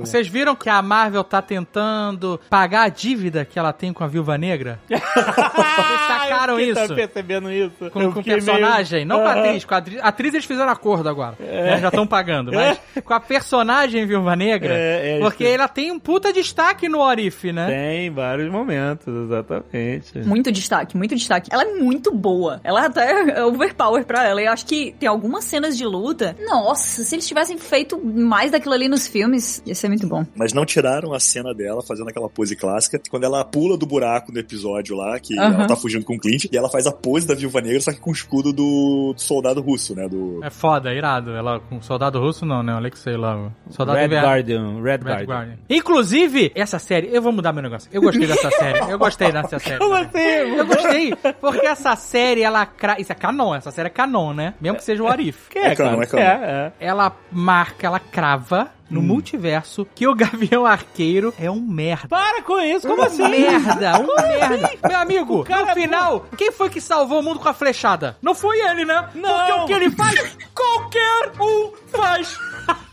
É muito escroto. Não é nada, Dave. Ele que preparou a flash USB. Esse era o poder dele. Pô, várias cenas iradas ação com o Gabriel Arqueiro, vai me rir, cara. Ah, cara, a flecha tá lá, ela, ela pega e dá um tiro impossível. Um tiro impossível, um tiro que não tinha. Ela mirou, ela mirou no futuro. Nem o Gavião Arqueiro consegue isso. Ela falou assim: Agente Carter, eu preciso que você prepare o alvo pra mim. Ela atirou no ar, Ah, no ela- futuro. É verdade, ela tirou antes da Carter pular. Puta que pariu, meu amigo. Acabou, sério, sério. Acabou, gente. É. Não tem como. Não tem como. Chega. Chega, Jer- Jeremy Renner. Chega. Acabou pra você. E Dave, teve aquele episódio que ele morre, né, cara? Teve episódio que ele morre no lugar dela, né? Nossa, que libertador, cara. Como tu se sentiu vendo ele cair ali em slow motion pra própria morte? Eu me senti bem. Foi, né? Me senti liberto. Sabe qual é? É o que ele merece, cara. Mas eu não me senti assim, nossa, que se sacrificou. Não, não, não. É isso aí mesmo. Covarde que desistiu. Vai Ele fala, eu não quero mais lutar. E aí ele larga, sabe qual é? Não é tipo o fodão que salvou todo mundo, não, não. Ele só desistiu mesmo. Cara, isso Nossa, essa- essa cena é muito também. estranha. Essa cena é estranha porque ele conseguia pular. É, ele poderia só até tirar da flecha, né? Não é estranha, gente. Ele é o Gavião Arqueiro, gente. Gente, não é por isso. Ele vai caindo em slow motion, caindo bem devagarinho e tal. E depois corta a cena pra viúva e ela tá subindo a escada em tempo real, enquanto ele cai em slow motion, assim, ó. É. Gente, ele olhou e falou assim: ele, o desenho animado tomou consciência e falou assim: Gente, eu sou um arqueiro. Eu não tenho poder. Eu só treino. Única coisa que eu faço é treinar. O poder dele era o braço mecânico só. Isso eu achei legal, porque, né, daria um, um- plus no final. Inclusive, ele é canhoto no- nos filmes e na série aí ele tava destro, né? Que o braço Ah. mecânico dele. E ele falou, cara, eu sou um arqueiro contra um monte de robô assassino, whatever. É, mas ele tava dando conta dos robôs ali, foi legal. As cenas dele foram bem legais, mas ver ele se sacrificando no lugar da Natasha, acho que fez muita gente feliz. O Arif se pagou também muito aí. Não, mas eu tenho certeza que eles usaram. Tem vários episódios, a gente já falou aqui, realmente, que eles dão uma ênfase boa na Natasha. Eles invertem a morte dela ali no. É, no, pô, o retcon, o cheirinho de retcon. Exatamente. E no Cheirinho de final, retcon. tipo, ela que vence lá a batalha no final, né? A série termina com ela em, em- em destaque e tal. Então acho que eles usaram um pouco pra tentar aí dar uma ajuda, né? Não sei. I am the Watcher. Follow me and ponder the question What if? E os zumbis? Zumbi é sempre legal, né?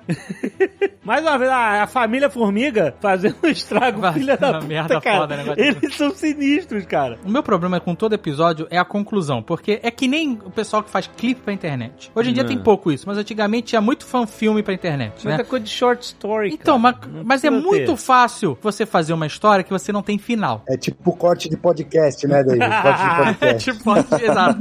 É muito simples você contar a história do Batman, que no final não tem final, qual é? Que o Batman aparece levantando, a capa chupa, aí Aham. ele vai, corre atrás do Coringa no final, aí não tem final. É muito simples contar uma história em que você realmente só pega um momento, porque tu, nossa, que foda, imagina se esses caras se fizessem um filme inteiro. Se fizessem um filme inteiro, ia ser uma merda porque não ia ter final. porque a gente quer a história com final. Isso acontece muito, entendeu? Mas quando você paga pra ver um negócio desse e a Marvel tá entregando, você espera que tenha final. Essa que é a parada que eu tô trazendo aqui. E aí, esse episódio dos zumbis é maneiro pra caramba. Nossa, o mundo domado por zumbis. Heróis zumbis, Marvel Zombies. Nossa, que maneiro. Vai vender boneco, Aqua Studios, eu compre aí. Mas aí no final, qual é o final? Eles chegam em Wakanda e aí tem o Thanos zumbi. O que que significa isso? Com as gemas, né, cara? Sabe? Pra mim, isso aí é uma coisa que ia ser usada em um episódio que eles não colocaram. É a única coisa que. Ah, o, o final podia ter terminado muito bem com ele chegando em Wakanda, teoricamente, com a cura pro vírus. Ponto. Mas, Não, é mas pra não- você imaginar, caraca, agora fudeu o Thanos zumbi, entendeu? Mas o que que significa? Primeiro, o Thanos zumbi tava dentro ou fora de Wakanda? Eu não sei. Acho que ele tá fora, acho que ele foi mordido fora, né? Mas você tem certeza? Ou ele já tava dentro? Eles conseguiram invadir? A pergunta é quem consegue morder o Thanos? O Homem-Formiga microscópico. Não, o, não, Ah, mas o facilmente. Não, pelo que deu pra entender. Por dentro. Mordeu o na Hulk- mucosa, Rec. Mordeu na mucosa. Mordeu a prega rainha do Thanos. Exatamente. Ele achou que era uma coceirinha. Ali ele ficou. Quando dá aquela coceirinha. Tadinho. O episódio de zumbi é legal. Eu acho que é só porque a gente, de uns anos pra trás, a gente viu tanta coisa de zumbi é que eles Anos. importam várias Anos coisas, mesmo. né? tipo, tem várias, várias coisinhas ali de Zumbilândia, aquele filme das regrinhas, né? Ah, esse é o universo zumbi e tal. E aí acontece desse jeito. Você é mordido e aí a contaminação acontece desse jeito. Ficou legal aquilo ali, mas é, não é totalmente novo. Acho que a, a coisa que eles colocaram que é nova, mas que na verdade, né, a gente já viu nos quadrinhos, é isso da galera se manter sendo quem eles são depois deles serem transformados. Os poderes, Ah. né? Exatamente. exatamente. É isso, tanto que a Wanda zumbi, maneiríssimo. Então, mas, mas A sabe qual... Wanda zumbi ficou iradíssima. Pois é, mas não adianta nada quando o cara explode o planeta com ela, né? Eu- quando mostrou os, os Mar- o Marvel zumbis, eu achei beleza, tem uns zumbis aqui, show. Provavelmente eles vão expandir isso aqui, porque a Marvel anunciou que fez tanto sucesso esse episódio que eles queriam expandir isso aí pra uma live action. E aí, de repente, me chega o, o Doutor Estranho, puxa todos os zumbis pra atacar ali o Ultron e ele explode o planeta. Ou seja, morreu qualquer continuidade com aqueles zumbis dali, entendeu? Ah, mas pode voltar, o Vigia volta tudo. Mas o meu problema com esse pessoas, eu sei que eu tô sendo chatão, mas é isso mesmo. E se o Azagal fosse, né, o, o cara legal? 这 Mas não sou. Porque o meu problema com ele, eu gosto de filme de zumbi, gosto bastante. E muito filme de zumbi, ele não tem um final fechado, ele tem um final aberto. O próprio Madrugada dos Mortos é isso, eles ficam lutando com zumbi lá no shopping, não sei o que lá, aí vem que não dá mais, tem que fugir. Aí eles conseguem fugir, entram no barco e depois você tem as cenas pós-crédito que, né, eles se fodem no final de qualquer jeito, né? É, mas funciona bem. Funciona, é um final, né? Você tá, e fudeu, não tem jeito. Esse episódio, ele podia terminar bem, por exemplo, não precisava nem mudar nada. Só no final, eles pegam a nave, vão pra Wakanda. Quando eles chegam em Wakanda, o pessoal de Wakanda virou zumbi. Eles ficam, nossa, fudeu, não tem mais nenhum lugar, acabou, a gente é, morreu. Seria nem um- mostrar eles morrendo, sabe? Só É. mostra chegando lá e fudeu, é isso. Quando eles chegam lá em Wakanda e mostra o Thanos, e você não sabe nem se tá dentro ou se tá fora, fica totalmente, o que que tá... E aí, entendeu? Eles deixam aberto demais. E, e depois não fecha. Eu acho que eles gostam de escalonar muito o problema final, entendeu? Mas não escalonou? Escalonou pra onde? Ah, escalonou porque assim, porra, o Thanos com fome com as joias do infinito. Agora eu quero comer todo mundo. Ponto. Entendeu? Em vez de quero matar metade do universo. Eu acho que o que o David tá falando aqui, o que ele queria é, por exemplo, aparece o Thanos. Aí o Thanos, ao invés de matar metade da população, triplica a população porque ele quer se alimentar infinitamente. Olha aí. E aí, o que que acontece aí. com o mundo? E aí, Ah, eles não fazem esse tipo de coisa em basicamente nenhum momento. Boa, Kat. Perfeito, exatamente isso. Perfeito. Ou só não quero mais ser zumbi. Ou que mostrasse o Thanos correndo na piscina assim, vai te comer, vai te comer, vira zumbi, vai te comer. Vou te comer agora! É porque eu acho que. É. é ia ser massa, ia ser massa. Eles, mo- eles mostram a ameaça. A, a sei lá, cara. A coisa do Aref é que você vê as asas da borboleta, mas você não vê o tufão. Não vai, não. Eu sou titã. Eu sou titã louco. é nada! Caguei! Caguei pra sua titanidade! Não é não. Cara, essa referência é muito velha, cara. Caralho, eu tô sem ar. Eu vou sair do programa só um minuto. É, um abraço, Regina Casé aí. Meu Deus, o Rex morreu. Cara, quando o Dave falou a primeira referência, cara, eu só imaginei o Thanos da piscina pelado. Pelado não, com, com camisa social velha. Todo molhado, com a calcinha na cabeça. Na boca.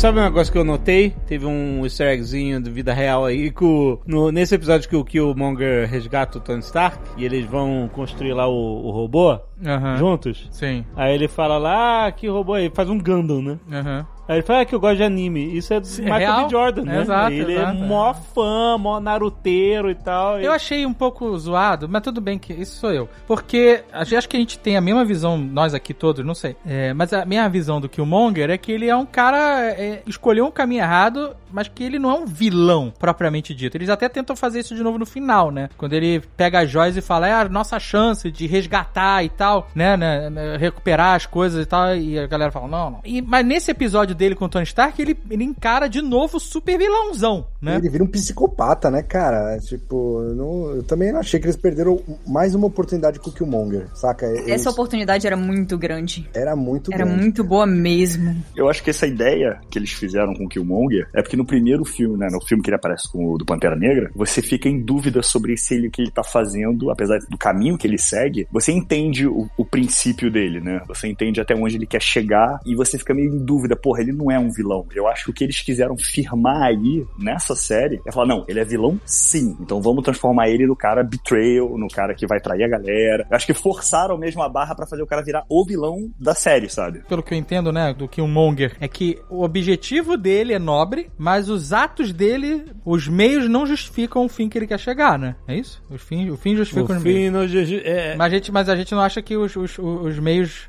são justificáveis, entendeu? Mas é que assim, no, no filme do Pantera Negra, eram os únicos meios que ele tinha na história dele. Nesse What If, não, cara, ele tava junto com o Tony Stark, ele podia mudar o mundo de uma outra forma, entendeu? E, É, e exato, mesmo assim, ele escolheu matar o cara e... É, então- como se ele fosse sempre tomar a decisão errada, né? Eles, nos Exato. dois cenários que eles colocaram, ele toma a decisão errada. E eu acho que mesmo no final, que ele fala, ah, vamos resolver tudo e tal, ele é, ainda assim, o único dos heróis que é colocado como alguém que é capaz de tomar uma decisão que parece egoísta, sabe? É, ele deu muito de Boromir ali no final, né? Foi Boromir total, assim. Não fala mal do Boromir. O- Como mas o assim? Boromir- o Boromir não teve personagem. escolha, meu amigo. O cara, ele tava na linha de frente, tomando porrada o dia Não, inteiro. Escolha, escolha todo mundo tem. Não, não, do tudo bem. Não, não, eu sei, mas é que, tipo assim, Assim, o é- problema do Boromir é que, um, o anel tava influenciando a cabecinha fraca do ser humano ali. Isso, mas Dois, ele tinha... pai complicadíssimo, né? Exato, pai complicado. Cobrança em casa. Cobrança, exato.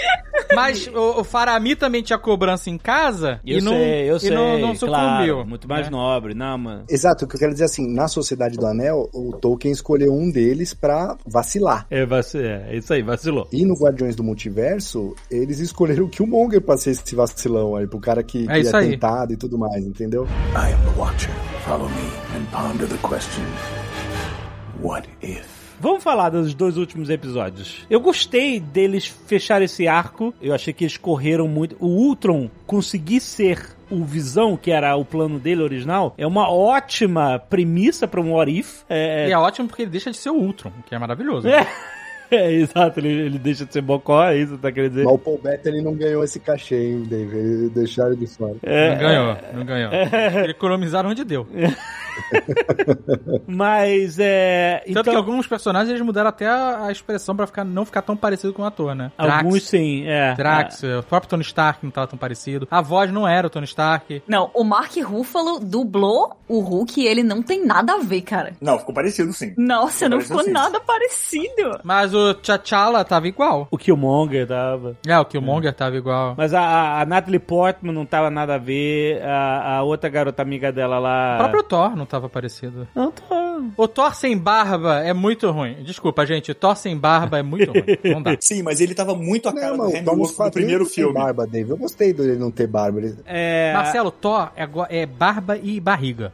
Não, Esquece barriga, ele o esquece barriga, o cara. Você aí no Studios aí fez o boneco do Thor e quis esconder a barriga. Não levou, não, não, não, não acreditou na barriga. Ninguém acreditou na barriga, porque eles tiraram a barriga no próximo filme do Thor. Já não tem mais. É, então. É muito barriga. triste isso. Muito barriga. triste.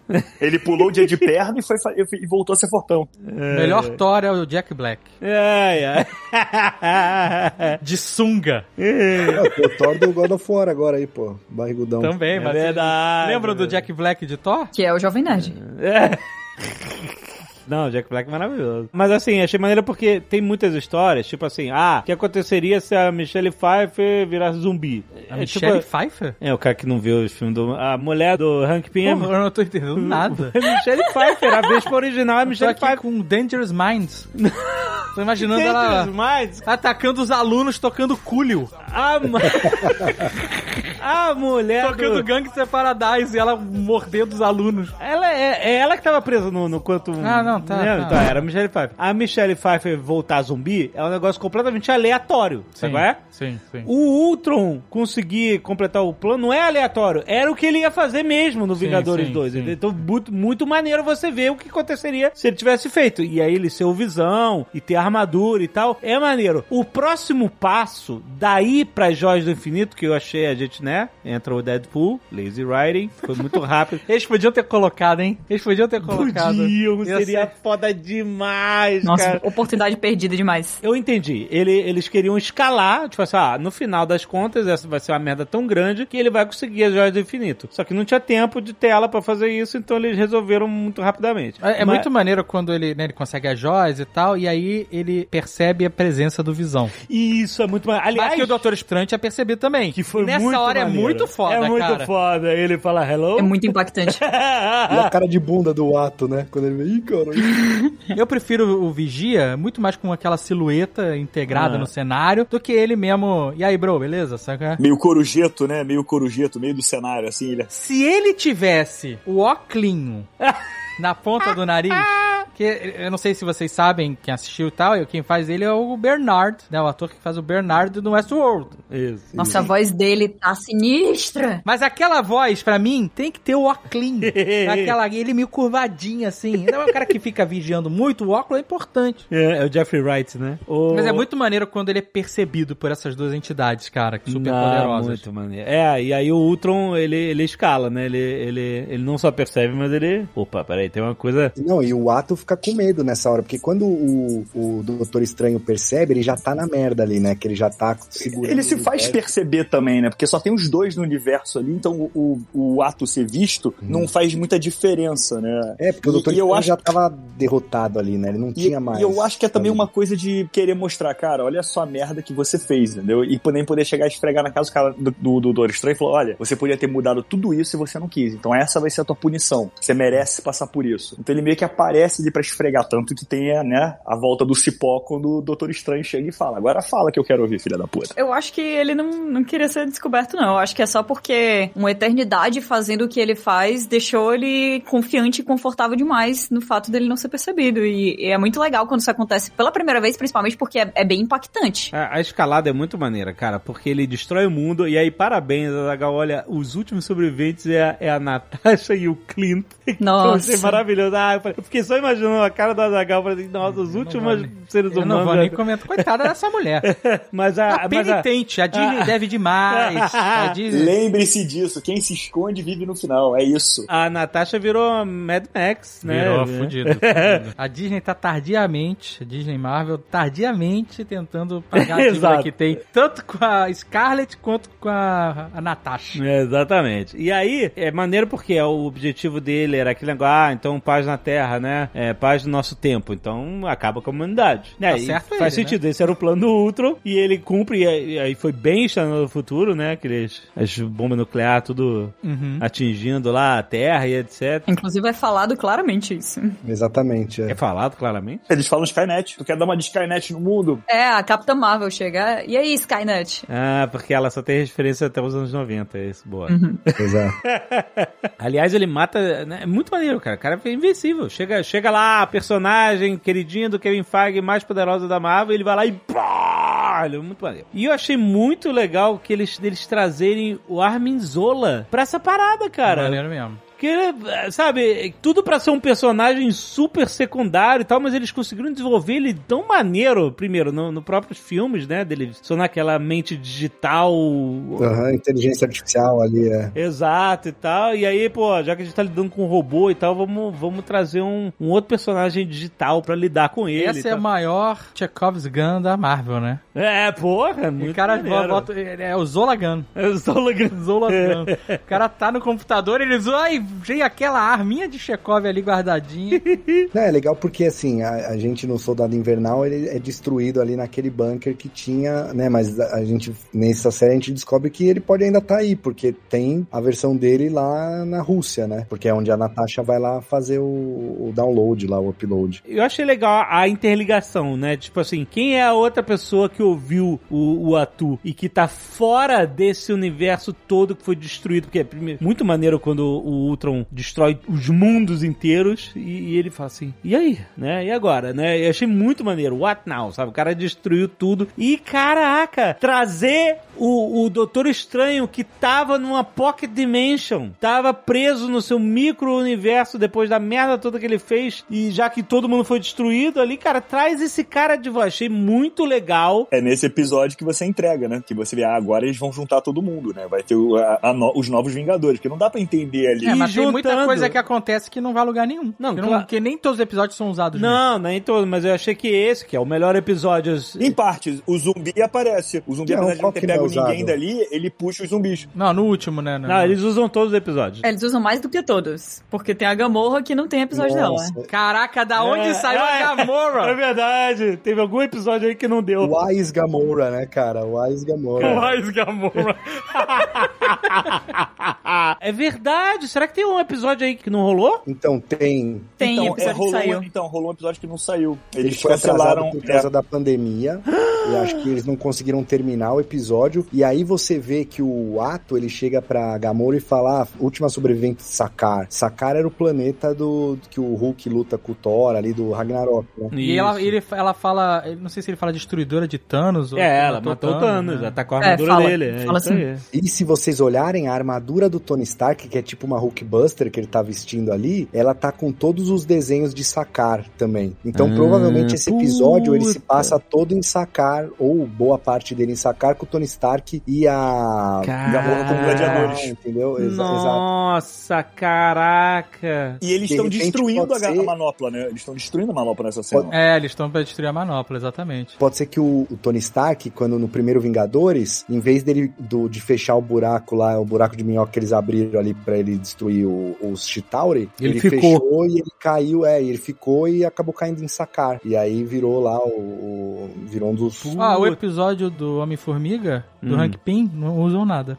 Do Hank Pym? É, episódio 3. É, que o É, Loki domina não a usam Terra. nada. Não, eles usam. Usam o quê? Eles usam no final. O final, o final eles estão lutando com o Loki, a Capitã Marvel, o Capitão América e a Natasha chega naquele mundo. É, ela é devolvida pra aquele mundo do Hank Pym. Exato. Porque aquele mundo foi o mundo que perdeu a viúva. Não, não foi só aquele, né, Nossa. Kat? Não, foi mas aquele, né, que ele fala, né? Não, ele fala hora um que ele mundo que, a, fala que a isso, viúva eu- morreu. Eu, confesso que eu dei uma arrepiada a hora que ele falou. Não, não, mas esse mundo é, não é um mundo que não tem Hulk nem Homem de Ferro. É, É, sim. é, é sim. Só tá o capitão e a capitã lá lutando. E a mulher não dá, de- não dá conta nem dos Chitauri, cara. Pelo Nossa, amor de Deus. cara, que. Nossa, que vergonha. É vergonha. que vergonha inacreditável. Ai, É. difícil. Precisou vir a Natasha dar uma voadora do Lindomar na, no, no, no Subzão brasileiro. Ela pega, ela pega o cetro e pronto, é isso aí. É. É, tava faltando só ela. Mas ó, eu achei legal por ter isso, por ele ter conectado com esse. Ah, quem é que vai me ajudar aqui? O Doutor Estranho Mega Power que tá vivendo na Pocket Dimension do universo multiverso que ele destruiu. Calma aí. Doutor Estranho, Mega Power, completamente zoado da cabeça. Sim. Saúde mental mandou um abraço. O cara teve uns burnout ali, porra. Tá a cara de burnout. E ainda juntou com uma parada clássica, que é o Vigia interferir. É verdade, clássico demais. Que é uma parada já, ah, o Vigia não pode interferir, não pode... Ele começou a interferir quando ele saiu na porrada com o Ultron, né? Então, não, mas ele... Não, ele foi juntando a galera, os, os, os Vingadores lá, os, os Guardiões do Multiverso. É, mas a primeira porrada. sequestrou dele, cada um. o- é, a primeira porrada com o Ultron é porque o Ultron chegou assim: não, vem cá, eu tenho que te matar porque tu tá impedindo o meu caminho. E aí ele tem que reagir. Então ele tá sobrevivendo ali. Mas não tem mais de um vigia? Tem, tem, é é uma raça de... de, de- O Atu, ele vigia o nosso setor, é isso? Não, ele vigia o multiverso. Todo? E os outros vigias fazem o quê? Vigiam ele? é repartição pública. é, então, eu tenho essa teoria de que existe um universo no multiverso que é esse universo que o Atu fica vendo os outros multiversos. Hã? Você entendeu? Não, agora eu entendi. Entendeu? Por que né, ele não vem buscar nada no, no universo vigente do MCU? Ah, tá, entendi. Sacou? Entendi. É como se existisse um universo paralelo no multiverso e esse universo paralelo fosse o universo onde o Atu vigia todos os multiversos que são circunscritos nesse universo paralelo. É o Sacou? final do MIB ali, é o final do MIB. Ele tá com as bolinhas ali, É. todos os universos. É, Mas tá tudo isso cai por terra quando Orion. você lembra dos Guardiões da Galáxia 2, que você tem um Stan Lee ali de astronauta e tem uns três Wato diferentes. Tem ali. três, tem três vigias, exatamente. Então, mas. É, ele, porque ele não é o um único. Não, né? mas é isso mesmo. Ele não é o único, ele é Não, um. mas dos- primeiro, esses vigia do, desse easter egg, é legal como easter egg, mas eles são terríveis. Eles parecem aqueles, É. aqueles gêmeos que esquentam do Guardiões do, do, Battle Beyond the Stars, dos Mercenários das Galáxias, né? Uns vigias sem expressão É. nenhuma, máscara bizarra. tava bizarro, né? né? Se o Ultron sacou o vigia e falou assim: Eu tenho que te matar porque tu tá me, me atrapalhando aqui no meu negócio de matar. Ele, te- depois de tentar matar esse vigia, ele deveria tentar matar os outros vigias, né? Então, é, porque o, o Atu, ele E vigia. se esse Atu, Atu vigia todos os multiversos, Não, mas ele vigia a Terra. Não, o Atu só vigia o multiverso da Terra. Ele, ele mora na Lua e fica vigiando a Terra. É isso aí. Mas se o Ultron saiu zoando tudo que é planeta, de de outras galáxias, É, ele. os ele- outros vigias deviam ter mandado um zap, ô. Ô, Atu, O que, que tu deixou acontecer? o que tá acontecendo aí, brother? Não, tinha caído, tinha caído o zap. Caiu o WhatsApp, né? É, tinha caído, não tem condição. O vigia vai falar, eu só vigio, cara. não Exato, eles não podem interferir. E olha só, tem um cara vindo matar uma galera aqui, pô, mas eu não posso fazer nada, eu só posso olhar. Interessante, né? Então, porque ele viu que a merda. Ele falou assim: ó, o cara que eu vigio vai destruir tudo, vai dar uma merda muito fodida pra Mas mim. então, eu o cara, ver. o, o cara, é, é, assim, porque esse trabalho é realmente um trabalho de, de repartição pública, né? É concursado, né? O cara, o teu trabalho é vigiar. O cara, puta, perfeito, né? Não, não é vigiar, ele, ele anota, entendeu? Ele, ele- Ele tem aquele apito, Dave, sabe, na rua? Aquele apita na rua. Não, peraí. Não é só pra olhar, não é um voyeur do multiverso. Sim, pô. Não, ele, Eles recordam as histórias todas do multiverso. Ah, mas o cara tá pra vendo- um só, grande porque- arquivo. A parada é, é um, é um job tranquilo, é um, é job moleza. Ficar olhando o que tá acontecendo Não, mas ele tem que. no multiverso ele- e depois você anota, né? É assistindo o filme da Marvel, pô, o que a gente faz. Exato, exato. Sem interferir, né? Aí, sem interferir, a gente não consegue, a gente até tenta, mas não dá. A gente só reclama, né? O bichinho devia ficar reclamando. "Ah, Esse desgraçado de novo. É, pô, mas mas, ele é fica. igual, a gente fica assim, e se, é, rapaz, e se- imagina se, são as teorias do YouTube, cara, é o que a gente faz. Exatamente, é tudo que a gente faz. Mas isso acontece exatamente no episódio que ele fica assim: não, pega o arquivo, não para agora, só mais um, vai, você é um humano, você não pode desistir agora. Isso. É, ele fica torcendo, exatamente. Mas a minha, a minha questão é, como ele é um servidor público, galáctico, multiverso, Aham. e os outros atos também, se acabar o universo e o multiverso, eles ficam sem emprego, porque não É. tem mais o que anotar. Então, por isso que ele viu que ele. Então, teve que faria, se mexer. justi- justificaria ele, sei lá. Tipo, no dia que o Ultron estourou, começou a arrebentar multiverso, tinha que cair o zap e começar a entrar tu- um monte de vigia no Telegram. sabe? BGB entrou no Telegram, isso aí, rapaz, caiu lá também.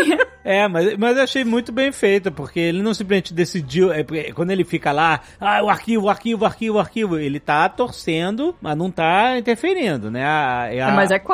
É, mas aí a Natasha, como a- até essa dívida aí da Disney, a Natasha que acha parada. Mas quando o Ultron vai lá e, e atravessa aqueles cristais lá, multifacetados lá dele, e entra no quartinho dele, aí, meu amigo, ele tem, ele, assim, cara, não, não pode, isso não pode acontecer, porque saiu, saiu do escopo. O escopo é, eu fico aqui dentro observando. Eu não sou pago pra isso. né? É, pago é bem nada. coisa de servidor público, né? Exatamente. E aí eu achei bem argumentado. A história, cara. What if the Watcher broke his oath? Ou seja, o, o- né, o que aconteceria se o Vigia quebrasse o seu juramento, que é não interferir. É um título muito bom. Porra, é muito legal. É uma parada meta-linguagem total, né? Porque é o what if dele agora. Ainda mais porque a gente tá se perguntando sobre ele desde o começo dessa série. Porque eu acho que o What If colocou a gente num clima de grandiosidade É, é. que foi realmente desproporcional por causa do Bernard, sabe? É, Quando é. Começou a falar ali, a gente, rapaz, é mesmo, é o What É, If, o que, que eu eu acho vou que você fazer? tem aqui? razão. A gente achou que ia ser um negócio muito mais profundo, talvez. É, né? porque Sei lá. parecia, ele, ele coloca uma, uma sabedoria ali profundo, nas né? palavras dele. Cid Moreira do MCU. Mas é legal quando ele percebe que vai dar merda, né? Porque ele tá fazendo a, a narração dele lá. E aí o Ultron, sei lá o que, bababá. E que isso, rapaz? O- É. ele, se, ele se dá conta, né? É, Deu pra ouvir aquela travada, né, David? exato, mas, mas é maravilhoso, porque na hora que o Ultron vê que acabou tudo, né? Ele diz assim, ele se vê como um programa sem propósito. Aí não dá nem tempo da gente sentir o peso do vazio existencial do Ultron naquele momento, porque ele Que vira interrompe na hora. e né? diz assim, opa, quem é você? Não, não é nem quem é você. Quem, de quem é essa voz? É bom. assim, Nossa, é né? muito bom, muito bom. Quem tá aí? Que- Quem tá aí? I am the Watcher. Follow me and ponder the question What if? Agora, falando disso, eu tenho uma pergunta sobre o multiverso aqui, já que a gente tá perto da chegada do multiverso da loucura. Quem zoou o multiverso? Foi a Wanda, né, do, no, no WandaVision. Foi o Loki e o Kang lá na série do Loki. Foram eles ali naquele momento do último apagar luz, que zoou o multiverso. Vai ser o Doutor Estranho no filme dele lá com com Homem-Aranha. Homem-Aranha. ou foi o Ultron e o, o Atu? Ou isso tudo acontece ao mesmo tempo? Eu acho que isso acontece de uma- em partes ao mesmo tempo, porque tá aí um, um easter eggzinho do. Incluindo aqui um detalhe a mais, né? Um easter eggzinho do final do filme do Venom. E tem Ah, uma. não. calma. Caraca, Rex, obrigado. essa foi muito what if. E se o V não tivesse alguma relevância? então, pelo que deu a entender ali, os caras estão ligando já esse universo com o universo do Homem-Aranha. Então, se tiver que escolher como começou, eu diria que começou com o Loki. E as É, coisas depois acho- vão se sedimentar acho, a partir dali, entendeu? Eu, eu também acho que não é à toa que a série do Loki foi logo antes do Orif, né? Então, assim, é- é, Uhum. meio que. Pra mim, assim, é muito claro que, ó, beleza, a Sylvie ficou lá no lugar daquele que permanece, ela não deve ter feito um trampo muito bom. E, que isso?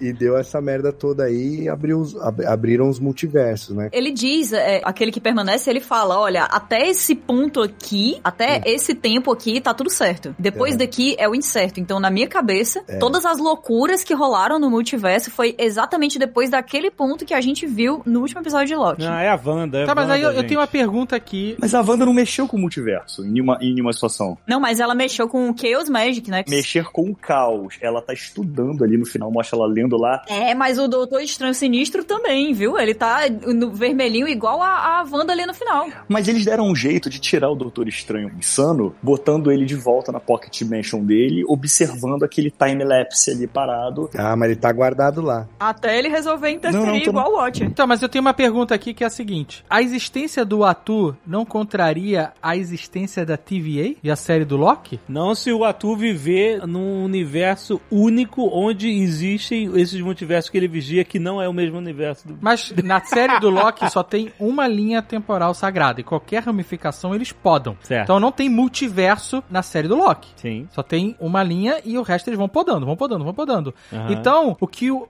o Atu tá fazendo é impossível na série do Loki. É, como a série veio depois do Atu, ele pode estar ali agora. Opa, conseguiu emprego. Então, o Ato, ele acabou de surgir, é por isso que ele tem essa cara de bebezão? Não, os vigias já apareceram antes, gente. No universo da Marvel não tem multiverso por causa da TVA. Não, mas só tem uma linha do tempo, Dave. Não quer dizer que exi- não existam outras realidades onde, tipo, existe o Loki, tipo, um, um mundo de Lokis jacaré lá, de pessoas jacaré, entendeu? Não, pelo que ele falou, é exatamente isso, É. cara. Isso aqui é a linha única, sagrada. Não existe multiverso, não existe nenhuma outra escolha, porque a partir daqui eu elimino todas. Exato. Então, mas já existiu, entendeu? Teve a Guerra dos Multiversos. Exato. Ah, pode ser. E agora, depois do Loki, existe de novo o multiverso. Tudo bem que essa série pode dizer, e se existisse um multiverso? e aí resolve todos os problemas.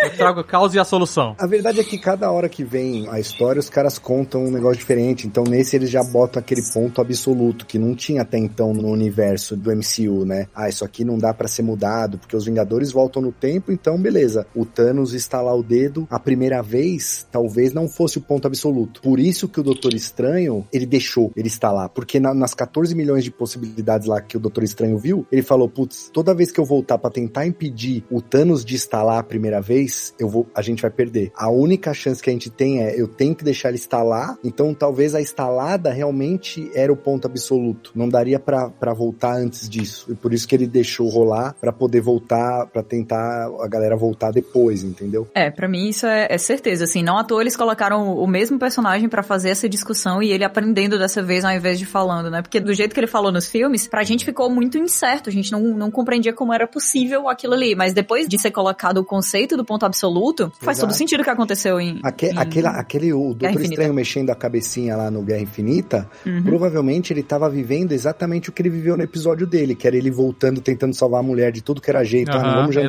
exato, exato. Então vamos aqui, não sei o quê. Então, tipo, ele foi tentando, tentando, tentando 14 milhões de possibilidades lá, e aí ele viu que realmente não tinha o que fazer, ele tinha que deixar o Thanos seguir naquele momento, né? É, e, e é legal porque a gente vê a evolução desse personagem até aquele ponto ali de Guerra Infinita, impediu ele de entrar em uma espiral de loucura ali tentando resolver o irresolvível, né? E nesse episódio que acontece antes do que rola em Guerra Infinita, antes dele ter todos os relacionamentos, antes dele aprender todas as coisas que ele aprende, né, por causa dessas interações, ele toma a decisão que ele não deveria tomar, como se ele fosse menos sábio, né? É legal isso. Eu curti bastante o que eles fizeram com o Doutor Estranho aqui na série. É, e eles guardaram ele ali e eles vão puxar essa carta de novo em algum momento, cara. Eu acho que o Doutor Estranho está rumando pra ser o novo Tony Stark do MCU, né? Ah, É. mas ele, ele tem potencial, né, Dave, cara? É os, porra. Porque tá, tem essa, essa vaga abriu. De ser o líderzão. É, abriu essa vaga. O Robert Downey Jr. era o líder dos Vingadores do MCU, né? Não, mas no trailer do Eternos, o Icaris fala Ai, você esse cara. lembrou que Ai, isso meu Deus. E se o Marcelo não tivesse feito isso? Caraca, ainda tem isso nesse universo, cara. Inclusive, tem gente falando que aquelas armaduras que o Doutor Estranho coloca neles no último episódio é muito similar à armadura é dos muito Eternos. legal, hein? É muito, parecida legal, mesmo, cara. com a armadura que a personagem da Angelina Deve Jolie ser a mesma coisa. Não, deve ser a mesma coisa. Cavaleiro Zodíaco aí. Pô, mas você vê que mostra esse Doutor Estranho, ele é mais poderoso que o nosso, né? Do nosso universo. Muito né? mais, porque Bem ele virou, mais. ele virou o, o absoluto, né? Ele quebrou barreiras. Ele chupou o Cutulo. Não é brincando, ele chupou o Mephisto. No final, ele vira um demônio. Ele passou da fronteira do. Eu posso ir até aqui. Ele, não, dá pra ir muito mais. Né? Ele foi muito além. Tanto que a consequência disso foi o fim do, daquele universo, né? É, mas eu custa acreditar que ele, tendo feito tudo que ele fez e se tornado o que ele se tornou, aquele tempo de solidão, ele tenha simplesmente meditado, se tornado uma pessoa melhor e se curado de toda a insanidade dele depois de absorver toda aquela galera. Então, pra mim, aquilo ali dele ficar sentadinho, observando aquele universo ali isolado, rapaz, você tem data de validade com certeza. Então a gente não sabe quanto tempo ele ficou sentadinho ali, né? Então, Vai mas ato qualquer no tempo que seguinte, falou, seja "Então, é menor do que a eternidade.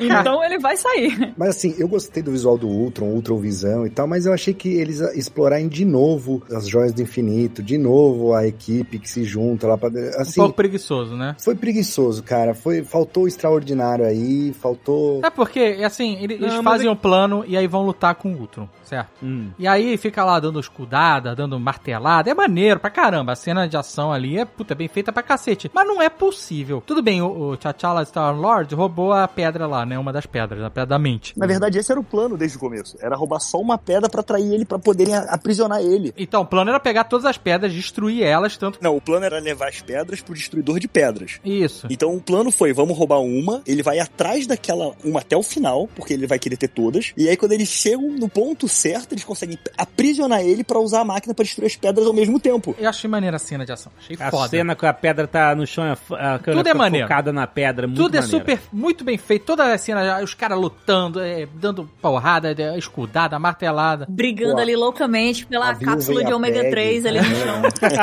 Mas, cara, você imagina o seguinte: tem um cara com uma metralhadora na mão. O cara tem uma metralhadora e tem uma pistola. Uma metralhadora numa mão, uma Uzi. Tem uma metralhadora pequena que é fácil de manusear. Numa mão. Na outra mão ele tem uma pistola, uma Glock. Aí alguém rouba a Glock dele e começa a empurrar ele. Ei, ei, sabe? é? Assim, cinco pessoas empurrando ele. Se ele apertar o gatilho e começar a simplesmente girar a moda caralho, ele vai matar os cinco. Então, Concordo contigo, o cara, cara. tá com as pedras do poder tudo ali no peito dele. Pois Roubaram uma. E ele ficou, ei, ei, ei, ei. E ele esquece que ele tem todas as outras, que ele pode voltar o tempo, que ele pode simplesmente transformar todo mundo em bola de sabão, sabe? Ele, ele pode fazer o que ele quiser. E ele fica E ele já tinha muita experiência teoricamente, usando, né, David? Ele já tinha destruído um monte de universos, cara. Ele tá viajando o multiverso, maluco. E teoricamente ainda roubaram a pedra mais inútil dele, que é a da alma, né? É a da Tipo assim, alma, pois é, assim. E aí o cara fica tomando pancada na cabeça e o, e o computador não consegue se concentrar pra usar uma joia que seja e transformar eles em bola de sabão. Pois é, porque ao contrário do Thanos, o- esse Ultron, ele é, ele é uma máquina, cara. Ele é razão ele- pura, não Exato, ali. Exato, exato, exatamente. É, tem uma hora que ele. Ele é a inteligência ele artificial mais avançada, inclusive, né? Ele não é nem apaixonado pela feiticeira escarlate, né? Ele É, nem tanto que a conhece feiticeira ela. aparece, ele explode o planeta, ele ignora totalmente a existência Talvez dela. ele lembre dela, e É por isso ele fez isso, né? Nunca vamos saber. Puta, seria legal se eles tivessem feito a mesma piada quando ela chega pra encontro o Visão. Ela fala com ele e o Visão fala: Eu nem sei quem você é, né? Que é o que o Thanos fala É. pra ela. Ah, porra, isso. Mas ela é um zumbi, ela não fala. É verdade. É, infelizmente. Mas ela sente, ela sente. Não, é a única coisa, o único ponto humano dela que sobrevive é o amor dela pela visão. É muito lindo isso. Cara, é. Não, mas o, Visão guardando ela presa e dando o T'Challa pra comer foi, foi da hora. Essa daí foi. foi... É, ele dizendo, eu não consegui abandonar. Ah, WandaVision, saudades. Esse teve uma profundidade, apesar do que a Kat falou de ter sido besteira de ser zumbi, e depois nesse último episódio eles usam, tipo, só pra dizer que usou, né? Porque eles não. Não, não, não é que seja. Não, peraí, não, não é que seja besteira. Não, você é hater de zumbi, Kat. Não vem Não, não sou. Não, aqui. jamais. Jamais, jamais, jamais. Adoro zumbi. Adoro zumbi. Vocês que falam mal aí de filme de zumbi do Zack Snyder. Não me venham jogar essa culpa em cima de mim. Quem falou de filme mal de Ah, eu do gosto de. Madrugada dos Mortos, mas o outro é uma merda. O outro é uma merda, não posso fazer nada. Então, não é que seja ruim, é que não é um conceito que vão, caraca, meu Deus, quer dizer que, não, calma. As pessoas, elas são mordidas e elas se tornam, be... nossa, elas querem comer outras, não é um conceito super inovador. Mas a cena que ele abre o portal e joga uma tonelada de zumbi na cabeça dele é maneira. É bem legal. Mas aí jogou todos aqueles zumbis, cadê o zumbi Thanos? Não, cadê o zumbi Hulk? Eu tava esperando o zumbi Hulk ali naquela cena, não só a Wanda, entendeu? Não, mas a Wanda é mais poderosa, eu entendi o motivo, né? Ele... Mas a minha pergunta é, o zumbi Thanos aparece no final, aí você fala, ah, tá caindo zumbi, que agora vem o zumbi Thanos. O zumbi Thanos tem as joias também. O que, que vai acontecer? Eles pegaram um zumbi só de Nova York. Ah, Não chegaram em Wakanda. É, pois é, era uma boa, né? Caraca. A única, a única vez que a gente vê ele usando realmente uma das joias é quando ele para todo mundo, né, com o olho de Agamotto, e aí o, o Doutor Estranho vai lá e usa o, a- a joia do pedra- tempo. a joia dele e aí dá tudo certo. É, É porque é a mesma Ah, joia, né? É, a mesma Sim, joia. sim. Exatamente. Se a gente visse uma luta manopla completa versus manopla completa, ia ser muito louco. É. na verdade é peitola completa, né? Porque... Peitola É verdade, né? Não, mas eu fiquei muito curioso pra saber que porra que ela tava fazendo com o Eitri lá, a Manopla, né? A Gamora lá, que ele, quando o ato vai recolher ela, eles estão lá em Nidavellir, né? E se o estúdio tivesse cumprido o prazo? Tem a cena pós-créditos. Ah, é verdade, é uma merda. É, não, mas. Não, não, calma, calma. Ah, não, Kat, não. Eu sou, eu sou uma romântica, é a eu sou romântica. História, velho. É tá lá, com- é. Rogers congelado. em- É a mesma, é a mesma história. Mas eu gosto da coisa de tudo. É porque, na verdade, a gente já estabeleceu aqui que, na verdade, nada mudou, né? Nada mudou. Mas é muito legal que a Peg encontra o Steve de novo. Ai, ai, ai, ai, ai. Ai, fofo. Não, o que eu gostei gostei mesmo da série, isso foi bem legal. Não foi só também o fato da qualidade visual, as cenas de animação de combate estão bem bacanas. Eu gostei deles trazerem todas as vozes que já participaram do MCU, até as mais bobas. Não, não, não. Nem todas. Não, não. Nem Não, todas. a maioria das vozes. Não tem Batista, não tem Thiago Lamarca, não tem. não tem Robert Downey Jr., que é um imitador safado, nem imita direito. Mas a maioria dos outros personagens, eles usaram as vozes originais, entendeu? Isso eu achei bacana. Até aquela repórterzinha do episódio. Repórterzinha de mil pra caralho. repórter. Aê, atenção, repórteres. Não, a repórter que, no caso, dorme com o Tony Stark só pra conseguir uma informação no primeiro filme do Homem de Ferro. Não é possível que você lembre da voz da atriz. e Ah, ele lembra. Você pesquisou, você, nossa, será que é a mesma atriz que fez a voz? Não é possível. Não, porque Ô, quando eu fui ver ô, as Dave, vozes- ela era loira, Dave. Ela era loira. Então, eu fui ver depois que as vozes por trás do A episódio. Pepper Potts é a, é a Pepper Potts? É a... Não, Gwyneth é só a Paltrow. galera que tá com Não. contato. Cara, é só quem quis aceitar o job, assim. Quem tava, Não, é, eu tô eu- livre. Eu acho que é só quem tá com contrato ativo com os caras. Então, Hum, pode ser. Boa. tá, tá É lá. aí. O, o Tom Holland é da Sony, não, Não, estaria então, ali. O, o- o Chris Hemsworth, a Natalie Portman. É, mas, a- ela- mas filme, nessa é, lógica não faz sentido, porque a Brie Larson não é dublada por ela. É, a Ah, Brie mas Larson a não tá Larson, a Ah, gente sabe o a que tá acontecendo não- com a Capitã Marvel nessa história. Gente, é contrato. Quem tem um contrato mais aberto entrou, quem tem um contrato mais restrito É, de cada um tem um contrato. É isso. Exato, né? Então é contrato. Eu tô- o, o Robert Downey Jr. falou assim: ah, eu faço a voz aí que você quer que eu faça. Eu faço. 60 milhões. É, exato. Cara, não, a gente tem aqui um. O Johnny. O Johnny, que Johnny. trabalha na, na renderização.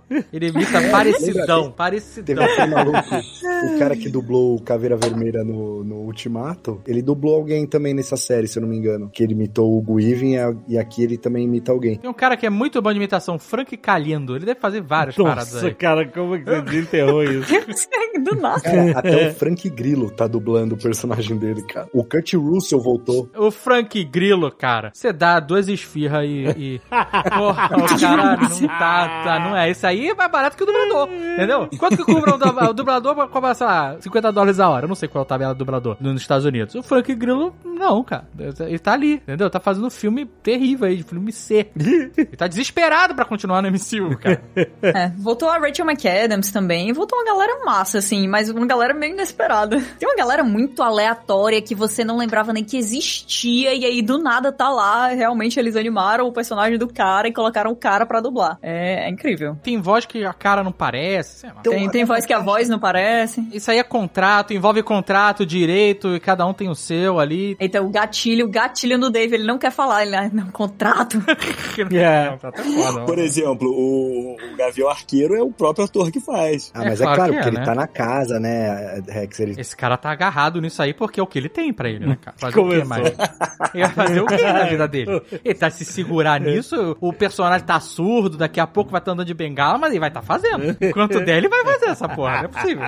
Mas, ó, se ele não morrer na série dele agora, do Gavião, Claro que não, tá maluco. o What If vai ser melhor, porque pelo menos nessa ele morre, né, Dave? Vai melhorar pra você a série. Não, o que o povo quer é que ele morra na série dele, né? Vamos ser sinceros aqui. Não, povo quer? jamais. Isso não vai acontecer, vocês estão loucos. O povo quer é a vingança, é a vingança em live action. Não adianta ter vingança animada. Né, gente, essa Não, série é, é comédia, não. é comédia de, de Natal, do, do Grizzle. Não vai morrer ninguém nessa série, cara. Morre gente em filme de Natal, hein? Inclusive, lembrando, toda quarta-feira aí, todos juntos assistindo o verdadeiro filme de Natal, Duro de Matar. Nada de assistir série de Gavião Arqueiro, não vale. Chama o Jurandir agora? Chama o Jurandir, chama o Jurandir. O que, que aconteceria se não tivesse o Rapadura Cash? Carros voadores, né?